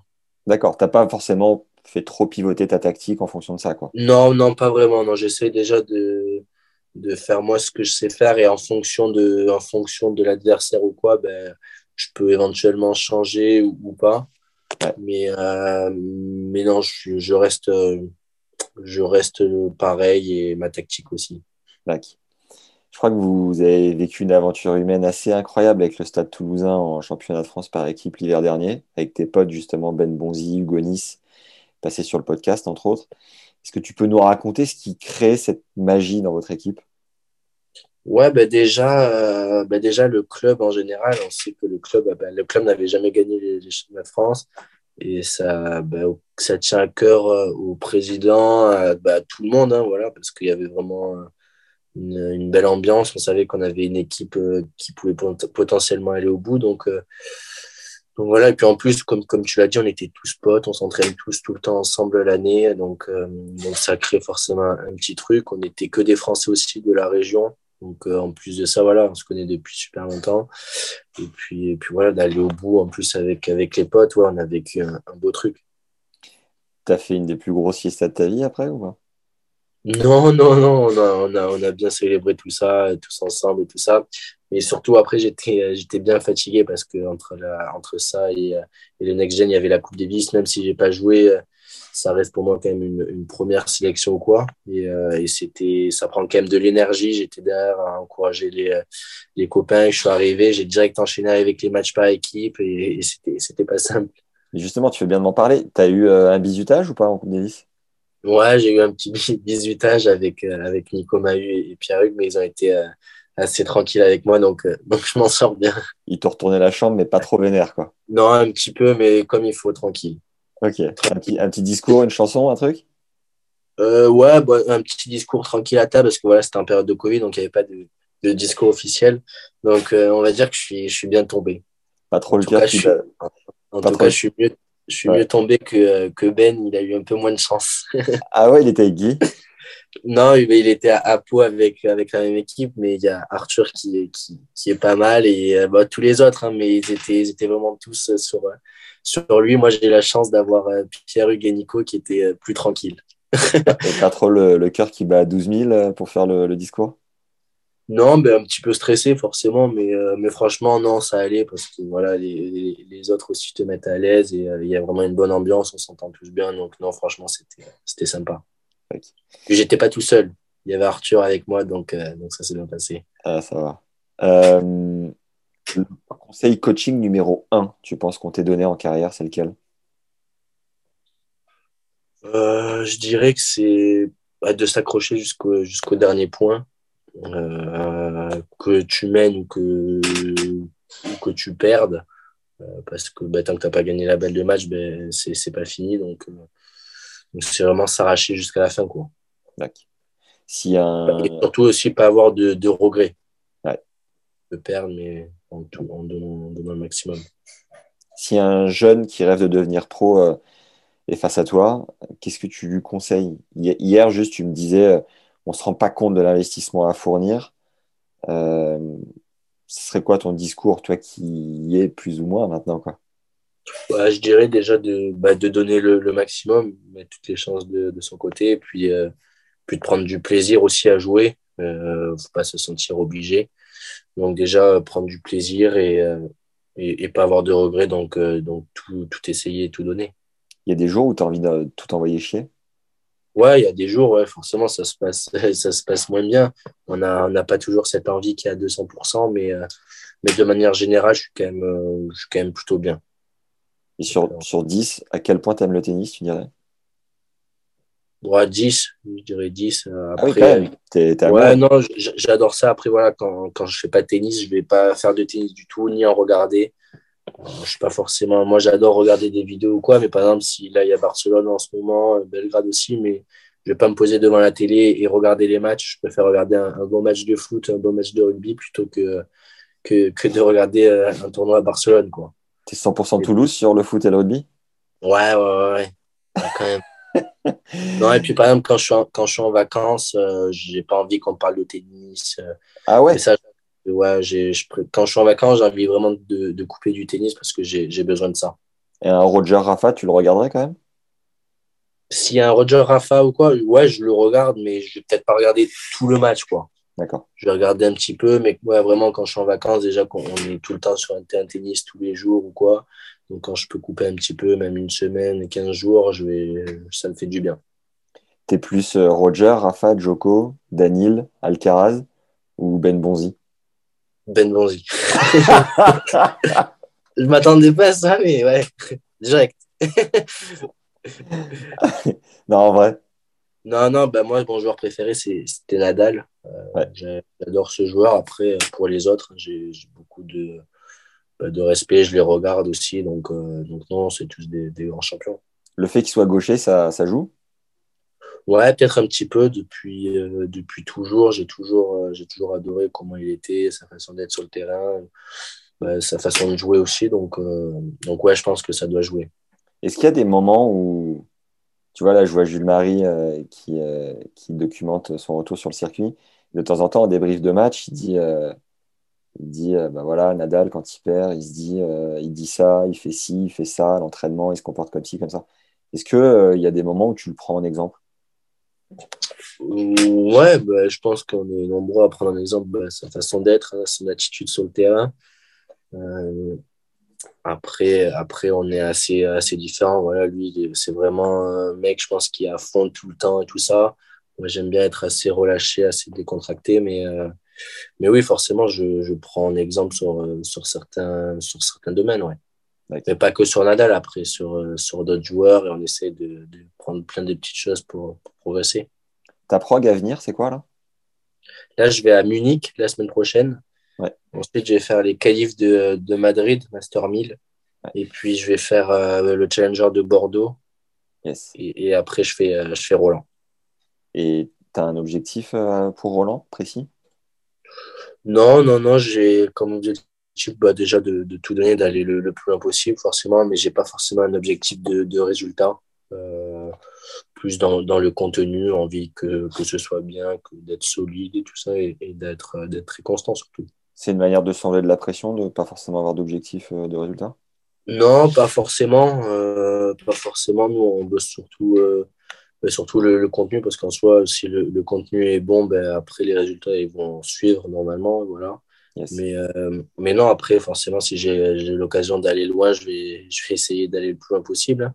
Mais, mais voilà, je sais que tous les matchs seront compliqués, donc, donc on va se concentrer sur le contenu et forcément, en termes de résultats, je vais essayer d'aller le plus loin possible on va aborder le volet marque et je précise que cet épisode est rendu possible par Adidas, que je remercie d'ailleurs. Et je remercie également Sandrine qui a coordonné tout ça. Avant de parler de ton équipementier, à quel âge est-ce que tu as eu ton tout premier contrat et avec quelle marque? J'étais, j'étais très jeune. Hein. J'avais un contrat participatif avec, avec Wilson. J'avais eu peut-être euh, deux, trois t-shirts. Puis c'était, c'était déjà, déjà très bien parce qu'à cet âge-là, euh, je suis pas sûr que ça existe les contrats. C'était à Poitiers ou c'était avant? Non, c'était encore avant, ouais. Encore avant. Et euh, donc voilà, après j'avais, on m'a passé aussi une raquette, donc j'ai commencé à jouer avec euh, avec Wilson, à avoir deux trois t-shirts et tout ça grâce à mon entraîneur. Et, euh, et ensuite j'ai, j'ai signé un, contrat avec Asics en, en 2010-2011 vers là. Ouais, ça remonte. Ouais, ouais, ça fait pas mal de temps et je suis resté avec, avec eux jusqu'à jusqu'à là, là jusqu'en 2021. Et, puis, et puis voilà, depuis 2022, je suis, je suis avec Adidas. Et donc, contrat participatif, c'est euh, tu payes une petite partie et il te Ouais, après, franchement, j'étais très petit. Euh, donc, euh, non, je crois qu'il m'a passé deux, trois t-shirts. Voilà, parce que mon entraîneur connaissait bien la personne qui s'occupait à Wilson. Et voilà, il lui a passé deux, trois t-shirts, un petit sac à dos, une une raquette et puis, et puis voilà, j'étais, j'étais le plus heureux. Ouais, t'étais comme un ouf Ouais, bah ouais, bah forcément, j'étais, j'étais comme ouf. Après, honnêtement, je me, je me, je me souviens plus. Je me souviens plus, mais, euh, mais ouais, non, forcément, c'était, j'étais content, ouais. Et ASICS, euh, avant d'arriver à aujourd'hui, c'était, c'était quoi? C'était des, une renégociation euh, chaque année en fonction des, de ton nouveau classement? Comment ça marche? Ouais, c'était plus ou moins ça, ou alors au, bout de deux ans, trois ans. C'était plus sur des deux ans. Et puis après, forcément, plus tu grandis. Et là, c'était un tout petit peu plus court. Il me semble que c'était année par année. Voilà, là, j'étais en fin de contrat. Il y a Adidas qui est arrivé. Donc, forcément, voilà, il y a eu les négociations entre ASICS, Adidas. Et, voilà. Et, comment s'est fait le rapprochement et pourquoi, du coup, tu as, opté pour Adidas? Bah, bah, Non, non, mais pour, pour être honnête, c'est aussi par rapport à, mon agent. Voilà, Adidas les a contactés j'ai pris contact aussi avec, euh, avec la marque. Et puis voilà, on, a fait des, des, petites réunions pour aussi voir le, projet qu'ils avaient envie de faire avec moi. Et puis ça me, semblait, euh, ça me semblait vachement bien. ASICS, ça faisait quand même voilà, plus de 10 ans que j'étais avec eux. J'avais aussi envie de, de, changer un petit peu, hein, de, qu'il y ait un peu de, de renouveau. Et en plus de ça, ben, c'était une marque comme euh, comme Adidas, donc, euh, donc une très belle marque euh, qui fait tout type d'affaires. Donc j'étais euh, j'étais vraiment content de, de, rejoindre la marque. Et puis ça s'est fait quand même dans de bonnes conditions. Donc, donc voilà. C'est ce que j'allais te demander. Il y a aussi les vêtements lifestyle à porter en dehors du cours? Ouais, exactement. Et c'est aussi ce qui est, ce qui est bien. voilà, je, suis, je peux sortir en ville assez décontracté tout en étant habillé en Adidas. Donc c'est aussi ce qui, ce qui est bien. Azix, tu n'avais pas forcément le. Ici, il y, en a, y, en avait, y en avait un petit peu aussi. C'était sympa, mais ouais, mais c'était vraiment que j'avais aussi envie de d'aller voir ailleurs. Et puis, ça faisait pas mal de temps. Et puis, voilà, les, les négociations, le projet m'a vachement motivé. Donc, j'étais content de, de, changer. Yes. Euh... C'est un contrat sur combien de temps? Sur trois ans. D'accord. Euh, aujourd'hui, justement, comme tu gagnes plutôt bien ta vie euh, sur le circuit, est-ce qu'il y a toujours une partie de toi qui a, qui a peur, tu vois, de se dire, euh, on ne sait jamais, demain ça peut s'arrêter, une blessure, j'en sais rien? Ou est-ce que tu te sens à l'abri, notamment grâce à un contrat avec Adidas, ça contribue à, à, souffler, à te dire, OK, c'est bon, maintenant je me concentre vraiment sur mon tennis tu vois comme, Non, mais, pour être honnête, non, forcément, ça aide. On a, besoin aussi de, de financer, euh, financer, notre carrière. Mais, euh, mais, non, on n'est jamais à l'abri d'une blessure ou, quoi que ce soit. Un mec comme, comme Tim, euh, qu'on a parlé hier, ben voilà, ça peut aller vite dans un sens comme dans l'autre. Après, voilà, il n'est il est pas à plaindre, il est encore 50e mondial ou quoi. Mais bon, c'est c'est toujours mieux d'être bien derrière. Et puis, de, se sentir aussi ben, encouragé par, euh, par nos sponsors, c'est aussi très important. Yes. Est-ce que la marque te consulte pour les collections? Consulte par rapport au t-shirt Ouais, le, le, design, une envie. Je vois euh, Zverev qui, a, qui, qui, qui met des t-shirts sans manches, qui a un truc vraiment euh, propre à lui. Est-ce qu'il te, à un moment donné, il te demande ton avis, tu vois? Non, non, non, pas forcément. Et puis ça, sur ça, moi, je suis suis pas le, plus chiant. Et puis je viens d'arriver, donc si je commence direct à, être embêtant, euh, non, non, mais non, franchement, non. Et puis, euh, sur ce domaine-là, franchement, je pense qu'ils s'y connaissent et ils seront mieux que moi. Et s'il y a une tenue qui te plaît pas particulièrement, comment ça se passe? Ouais, je, je, je, je, la porte. Déjà, on va, on va pas râler hein, parce qu'on nous passe des affaires ou quoi. Donc, euh, donc on va pas faire les, les, joueurs qui sont chiants. Et puis, non, de manière générale, franchement, les tenues, elles sont quand même assez sympas. Donc, euh, ça va. Euh, tu es tenu à, à, à, des événements avec eux par an? Et si oui, combien? Comment ça marche? Ouais, ouais, forcément, ça fait partie du, du contrat. On, est, euh, on a quelques petits rendez-vous à faire bah, des obligations, c'est, ça fait partie du, euh, du truc, du, travail aussi, hein, des, des, contraintes par, par nos sponsors, même si c'est pas vraiment des contraintes au final, hein, parce qu'ils nous habillent toute l'année, donc on leur doit aussi bien ça. Mais ouais, ouais, j'en ai, euh, j'en ai 3, 4, 5 à peu près dans l'année à faire, euh, donc il faut arriver à le caler. Donc, donc voilà. Mais franchement, pour, pour ce qu'ils nous fournissent ou quoi, c'est, c'est, c'est très raisonnable. Je précise que le t-shirt que tu portes, euh, les signes sur ton t-shirt pour les gens qui écouteront le, podcast euh, représentent des inspirations florales des serres d'Auteuil. Voilà, c'est dit. On est aussi là pour parler d'un sujet important, la planète, qui court à sa perte. Hélas, pas facile de contribuer à sa mesure en allant de tournoi en tournoi chaque semaine. La tenue qui a euh, qui a été faite pour Roland Garros est produite à 100% de plastique recyclé, récupéré dans les océans. Donc finalement, à ta mesure, tu préserves un petit peu l'environnement. Euh, comment sont les matières? Qu'est-ce que qu'est-ce que tu en penses? Est-ce que ça change quelque chose? Non, franchement, la matière est un petit peu différente, mais elle est vachement agréable, euh, vachement agréable à jouer. voilà, c'est bah, c'est quand même une, une, très bonne marque, donc ils font quand même de, de très belles choses. Donc euh, non, je suis, je suis très content. Ouais. D'accord. Tu as combien de tenues par saison du coup? Ah, Je ne sais pas. Déjà pour les grands chelems, donc on en a au moins, au moins quatre. Ouais. On a des dotations qui, qui nous sont fournies. Après, dans l'année, je sais pas trop, je dirais peut-être une, une, petite dizaine, une dizaine. Euh, voilà, je sais que par exemple, celle-ci, je les apporte sur terre battue jusqu'à jusqu'à Roland Garros, du coup. Ouais. Après, à Wimbledon, on va devoir être en blanc, donc on va changer. Donc, euh, donc voilà. D'accord. Euh, combien de paires de chaussettes, de poignets ça représente, tu sais, par saison? Surtout chaussures chaussures énormément parce que moi, je, je glisse sur dur. Ouais. Euh, par exemple, en Australie, j'ai joué avec, avec, des chaussures bon, que j'ai changé. Euh, maintenant, je suis plus avec le même modèle, mais, mais voilà, j'ai fait, j'ai fait 3, 4 matchs, 4 matchs et j'ai fait 5 paires de chaussures là-bas. Ah ouais. Et en fait, euh, voilà, j'ai des trous sur le côté et forcément, ben, la chaussure n'est pas forcément abîmé, mais vu qu'il y a un trou sur le côté, ben, en fait, ça fait un trou dans la chaussette. Et si ça fait un trou dans la chaussette, ben, ça me trouve le, le, pied après, c'est pas évident. et t'es es passé chez Adidas aussi en chaussures? Ouais, ouais, ouais, ouais. D'accord. Et ils te font un, un, modèle sur mesure renforcé à ce. Du coup, ouais, en fait, j'ai changé parce qu'au final, la chaussure me, me, me correspondait pas assez. J'ai changé, j'ai pris un autre modèle qui me correspond beaucoup mieux. Et sur la chaussure sur laquelle je, je joue, j'ai des, ouais, des, des petites protections pour, pour glisser. Et tu sens, ouais, ça fait clairement une, une diff. Ouais, ouais, ouais, ça fait quand même une petite différence. Ouais.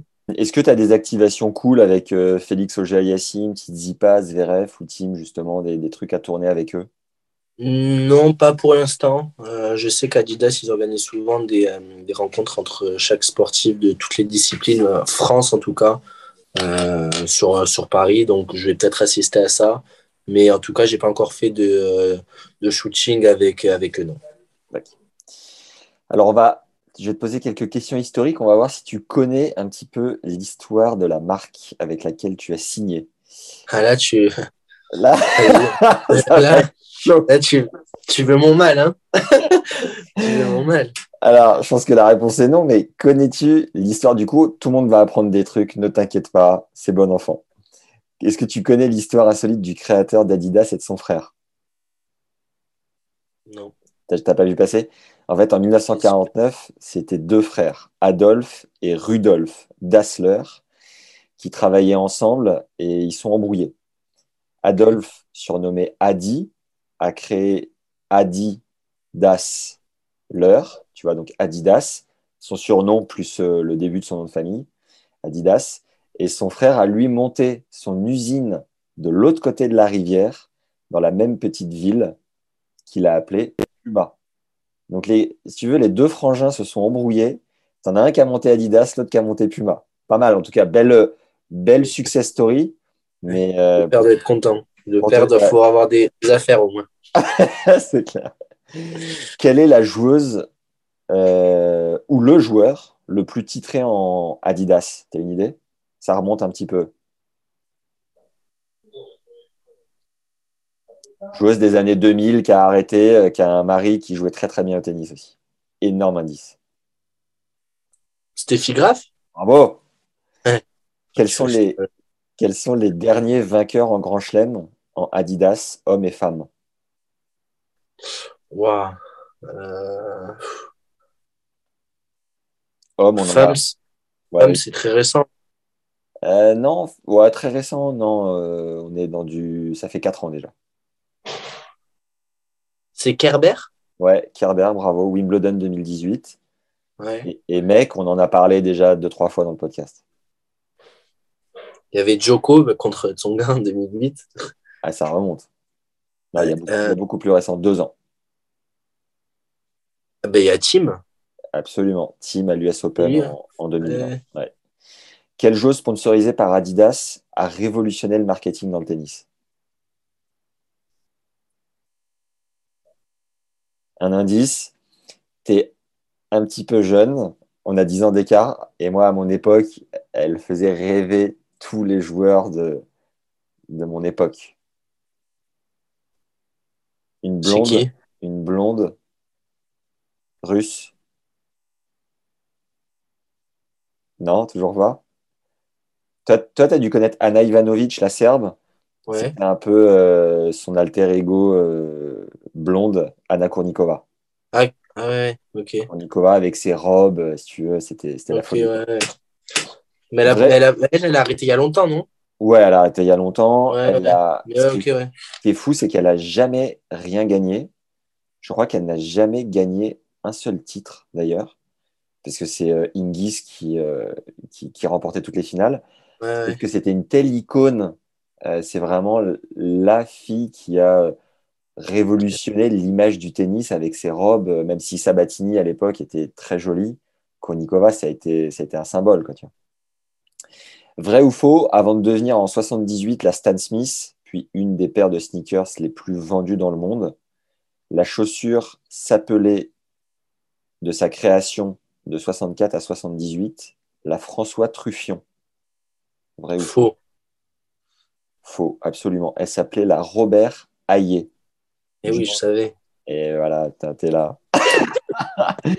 en fait, c'était son créateur, Robert Hayé, un des meilleurs joueurs euh, de tennis français dans les années 60. Ok. Et je crois que son fils avait repris le flambeau d'ailleurs. Euh, Je devais faire une interview avec son fils. Bref, je t'en dirai plus plus tard. ok, on termine avec quelques questions de fin euh, pour sortir un petit peu du spectre au tennis. Comment est-ce que tu gères la distance? J'ai cru comprendre que tu étais en couple. Comment est-ce que tu gères le, le circuit et le fait d'être à distance avec ta copine Plutôt, plutôt bien. Euh, bon, même si forcément j'aimerais la voir euh, tous les jours, mais, mais bon, c'est pas possible. Mais non, ça se passe plutôt pas mal. Et puis, euh, elle essaye de venir de temps en temps sur les tournois. Donc, donc non, franchement, ça se passe plutôt bien. Elle fait quoi dans la vie? Elle est là, elle est en fait, elle fait son stage, elle est en Afrique du Sud. Ah donc, elle est partie faire un stage pour son école. Voilà, c'était obligatoire. Mais bon, au final, voilà, elle est en Afrique du Sud, mais qu'elle soit, qu'elle soit à Toulouse ou en Afrique du Sud, quand je suis en tournoi, ben, je suis en tournoi. Donc, au final, voilà. Et puis après, il n'y a pas de décalage horaire et c'est pour quatre mois. Donc, euh, donc ça va. Ok. Est-ce qu'il y a un livre que tu aimes particulièrement? Je lis pas. Je je vais pas, je vais pas mentir, je lis pas. Un film, du coup, que tu nous recommanderais? Non, moi, j'adore tous les, euh, tous les Fast and Furious. Donc, euh, voilà. C'est mes films préférés. Le concert le plus ouf auquel tu as assisté? J'en ai pas, j'en ai quasiment jamais fait. J'ai eu la chance de faire euh, Big Flo et Oli euh, à Toulouse au Stadium. Euh, Ouais. C'était, c'était pour leur première fois, donc c'était quand même assez sympa. Mais bon, il pleuvait ce jour-là, donc c'était un peu chiant. au mental Est-ce qu'il y a une citation que tu aimes bien? Hmm, non. Qui aime bien châtie bien. Est-ce que est-ce que tu as déjà vu passer une ou deux interviews de Tennis Legend Ouais. Les- Lesquelles Et je dis pas ça pour faire plaisir, non, j'ai, vu un petit peu, ouais, donc ouais, de temps en temps. Ok. Tu te souviens d'une euh, d'une que tu as écoutée ou pas? Après, honnêtement, je, je regarde un petit peu, je regarde pas forcément tout le temps tout en entier, mais, euh, mais je sais que déjà que tu avais pas mal de monde, donc euh, donc c'est des choses qui, c'est un truc qui fonctionne bien. Et euh, non, si je dois te dire un moment, j'en ai pas vraiment. Je sais que tu as été avec Santoro, si je me trompe pas. Ouais. On a fait une avec Santoro, que j'ai regardé un petit peu. Et puis, et puis voilà. Est-ce qu'il y a une personne que tu nous recommanderais euh, d'avoir au micro que tu aimerais toi entendre?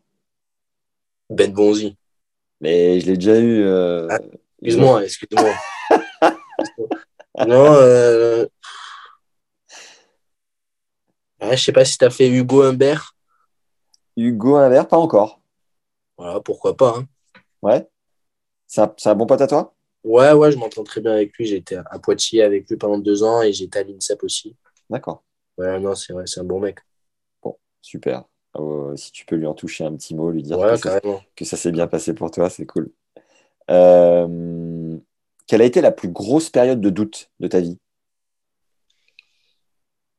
Euh, bah, la- en début de, en début d'année dernière, je dirais. Bon, plus grosse, voilà, on a souvent des périodes de doute, hein, mais plus début d'année dernière, voilà, parce qu'on avait fait une, une longue prépa de 6-8 semaines. J'avais commencé les tournois en janvier avec les qualifs de l'Open d'Australie à Doha. Et en fait, j'avais pas gagné un match pendant, pendant un mois et demi, donc c'est compliqué hein, de jouer chaque semaine et de pas gagner un match, de revenir, de s'entraîner tout le temps. Donc c'était assez compliqué, mais, mais voilà. Après, c'était période de doute, mais voilà, il y, a quand même pire dans la vie. Et comment t'en es sorti? En fait, en gagnant, un match, le challenger de, Cherbourg, au final, j'ai coupé un peu la, dynamique et j'ai gagné un match. Et puis après, forcément, la confiance est revenue et ça s'est bien passé par la suite.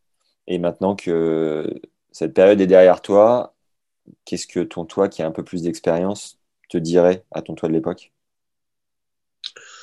Bah, de mettre plus les choses euh, en œuvre pour que ça se passe bien, justement, parce que là, c'était pas forcément le cas. Voilà, J'étais dans une mauvaise spirale et j'essayais pas vraiment non plus de la couper. Donc, euh, donc c'est plus, euh, voilà, quitte à, faire un petit break ou vraiment à, péter les plombs, mais un bon coup pour mmh. qu'ensuite ça, ça se libère pour, pour que ça aille mieux. C'est quoi ton truc à toi pour devenir une meilleure personne? Bah, Déjà, rester, rester moi-même, soi-même. Euh, pas me prendre la tête et puis, euh, voilà, rester avec, euh, avec un bon entourage surtout, parce que c'est, c'est important pour nous les, sportifs. Yes. Ton plus gros rêve en carrière, est-ce que c'est le même que quand tu étais jeune ou il a évolué? Non, ouais, c'est à peu près le même. Ce serait pas forcément d'être numéro un, même si, si j'ai l'opportunité, je vais, je vais essayer. Hein, mais c'est plus de gagner un, grand chelem ou quoi. Pour, voilà. Et en termes de classement Est-ce qu'il y aurait un, palier où, quand tu arrêtes ta carrière, tu te dirais Putain, j'ai zéro regret parce que j'ai pété ce palier-là? Si, si devait y en avoir un, ce serait lequel?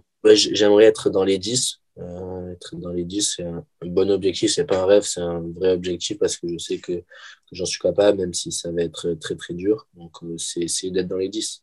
Yes. L'expérience la plus exceptionnelle de ta vie un truc euh, que tu as fait euh, qui était ouf, ce serait, ce serait quoi? C'est quoi? Euh, bah, Il y, a, y, a, peu de temps, bon, c'est hors tennis, hein, mais il y a j'étais bah, en Afrique du Sud, justement, je suis parti voir ma copine, on a fait un safari. Donc, c'était un safari, j'en avais jamais fait, j'avais vachement envie d'en faire un, et forcément, c'est des trucs qui, qui marquent, et c'était super bien. Génial. J'ai oublié de la poser avant, mais est-ce que tu as vécu un truc sympa à nous raconter avec euh, Roger, Rafa, Joko, ou même Danil, euh, en dehors du cours, tu vois, qui nous permet de, comprendre un peu mieux qui sont ces, bonhommes euh, en dehors du cours? Mmh, Non, j'ai parlé un petit peu avec Dani. Après, j'ai pas trop d'anecdotes, mais j'ai parlé un petit peu avec Danil ou quoi, qui parle très bien français hein, et, qui, qui est très marrant, qui se prend pas vraiment, pas vraiment à la tête. Donc euh, non, après, après j'avais prévu un entraînement avec, euh, Nadal à Bercy il y a 2-3 ans. Et en fait, j'avais une début de déchirure à, au psoas. Et il y a Moya qui est venu nous voir avec notre entraîneur, euh, avec mon entraîneur, et qui nous a demandé si ça m'intéressait de faire l'entraînement avec, avec Nadal le lendemain. Donc moi, j'ai direct dit oui. en fait, j'ai oui parce que voilà, j'avais envie de jouer avec lui, mais au final, j'avais une déchirure et si c'était pas 100% avec Nadal, ça risque d'être compliqué. Et au final, le soir même, on a dû annuler pour, euh, pour le lendemain parce que, parce que voilà, il voulait que je joue avec quelqu'un qui est à 100%. Ça te fait quoi de te dire que c'est tes collègues de travail, ces gars-là? C'est assez sympa. Hein assez sympa. On, va, on travaille aussi bah, pour jouer contre les meilleurs. C'est des mecs qui, qui ont marqué euh, bah, l'histoire du sport. Donc, euh, donc c'est cool de pouvoir jouer les mêmes tournois qu'eux et de, de pouvoir pas les affronter aussi. Si tu devais te comparer à un joueur de foot, ce serait lequel? Sur ton style de jeu, ton caractère, tout ça, quoi. Ouais. Non, style de jeu, peut-être Verratti. Caractère, pas, pas, vraiment. Je dis Verratti parce que voilà, il, est quand même assez, assez adroit. Après, ouais, Verratti, je dirais. Tu joues pas trop le double sur le circuit? Non, pas trop. En challenger, je jouais, je jouais pas, quasiment pas. Là, j'essaye de jouer un petit peu plus. Euh, après, voilà, c'est compliqué parce que quand on joue en simple, euh, ben, on peut jouer sur la semaine d'après. On n'a pas forcément envie d'être bloqué par le double. Donc, euh, donc, non. Mais après, voilà, sur les grands chelems ou quoi, j'essaie quand même de, de, jouer le double régulièrement. Et au rugby, un joueur qui te ressemble? Qui me ressemble Ouais, je sais pas trop. rugby, non, je sais pas trop. J'en ai pas forcément. Ouais, non, c'est compliqué. Pas trop. Et, et au lancer de poids? Lâche rien. J'en ai pas.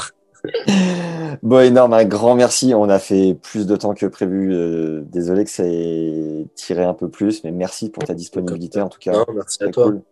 C'est cool, ouais. Allez, bonne journée. À, bientôt. Bon courage. Ciao, ciao. Salut. Merci d'avoir suivi cet épisode avec Hugo et merci à Sandrine d'avoir tout organisé et de nous avoir fait confiance. Pense à récupérer le secret d'Hugo Gaston pour réussir l'amortie parfaite en t'inscrivant à notre newsletter. Premier lien en description. C'est offert. Merci à Milaslo qui écrit en commentaire sur Apple Podcast. Salut Max, je viens de découvrir les podcasts. Quel bonheur de découvrir l'histoire des champions de mon enfance. J'ai déjà écouté Di Pasquale, Santoro, Clément, Manarino. Ça serait super d'avoir Seb Grosjean, Pioline et en plus récent Simon Tsonga Gasquet. Bah, Milaslo, tu vas pouvoir euh, scroller, hein, puisque Simon et Tsonga les a déjà, et Richard devrait pas tarder d'arriver.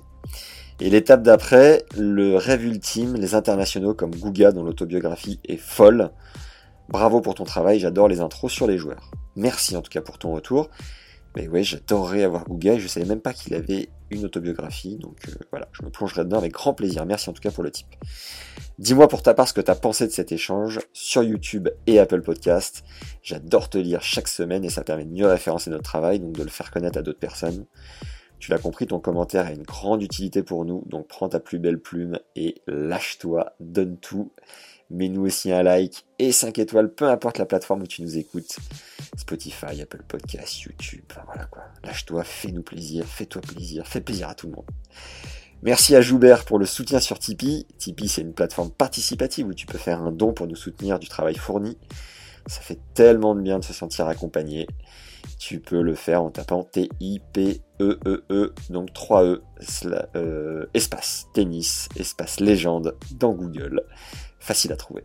Pour rappel, on organise notre premier stage de légende avec le préparateur mental Jean-Philippe Vaillant qui a coaché 13 top 100 c'est les 25 et 26 juin. Toutes les infos sont en lien dans la description. Pensez aux bouche à oreille, les gens. Ne lâchez rien de ce point de vue-là. Vous êtes des ambassadeurs incroyables. Gratitude éternelle aux plus actifs d'entre vous. Et les autres, eh ben, bisous quand même. Enfin, si tu as des idées de partenariat ou autres, n'hésite pas à m'en faire part sur LinkedIn à Max Zamora, Z-A-M-O-R-A, ou sur Insta à Max underscore Zamora, toujours Z-A-M-O-R-A underscore TL underscore, c'est le trait du dessous pour les meilleurs d'entre nous. Voilà, c'est tout pour aujourd'hui. Merci d'être encore là. Vous êtes vraiment au top du top. Je crois même pouvoir dire que vous êtes des légendes. Merci pour les bonnes ondes. Prenez soin de vous et à très vite. Ciao.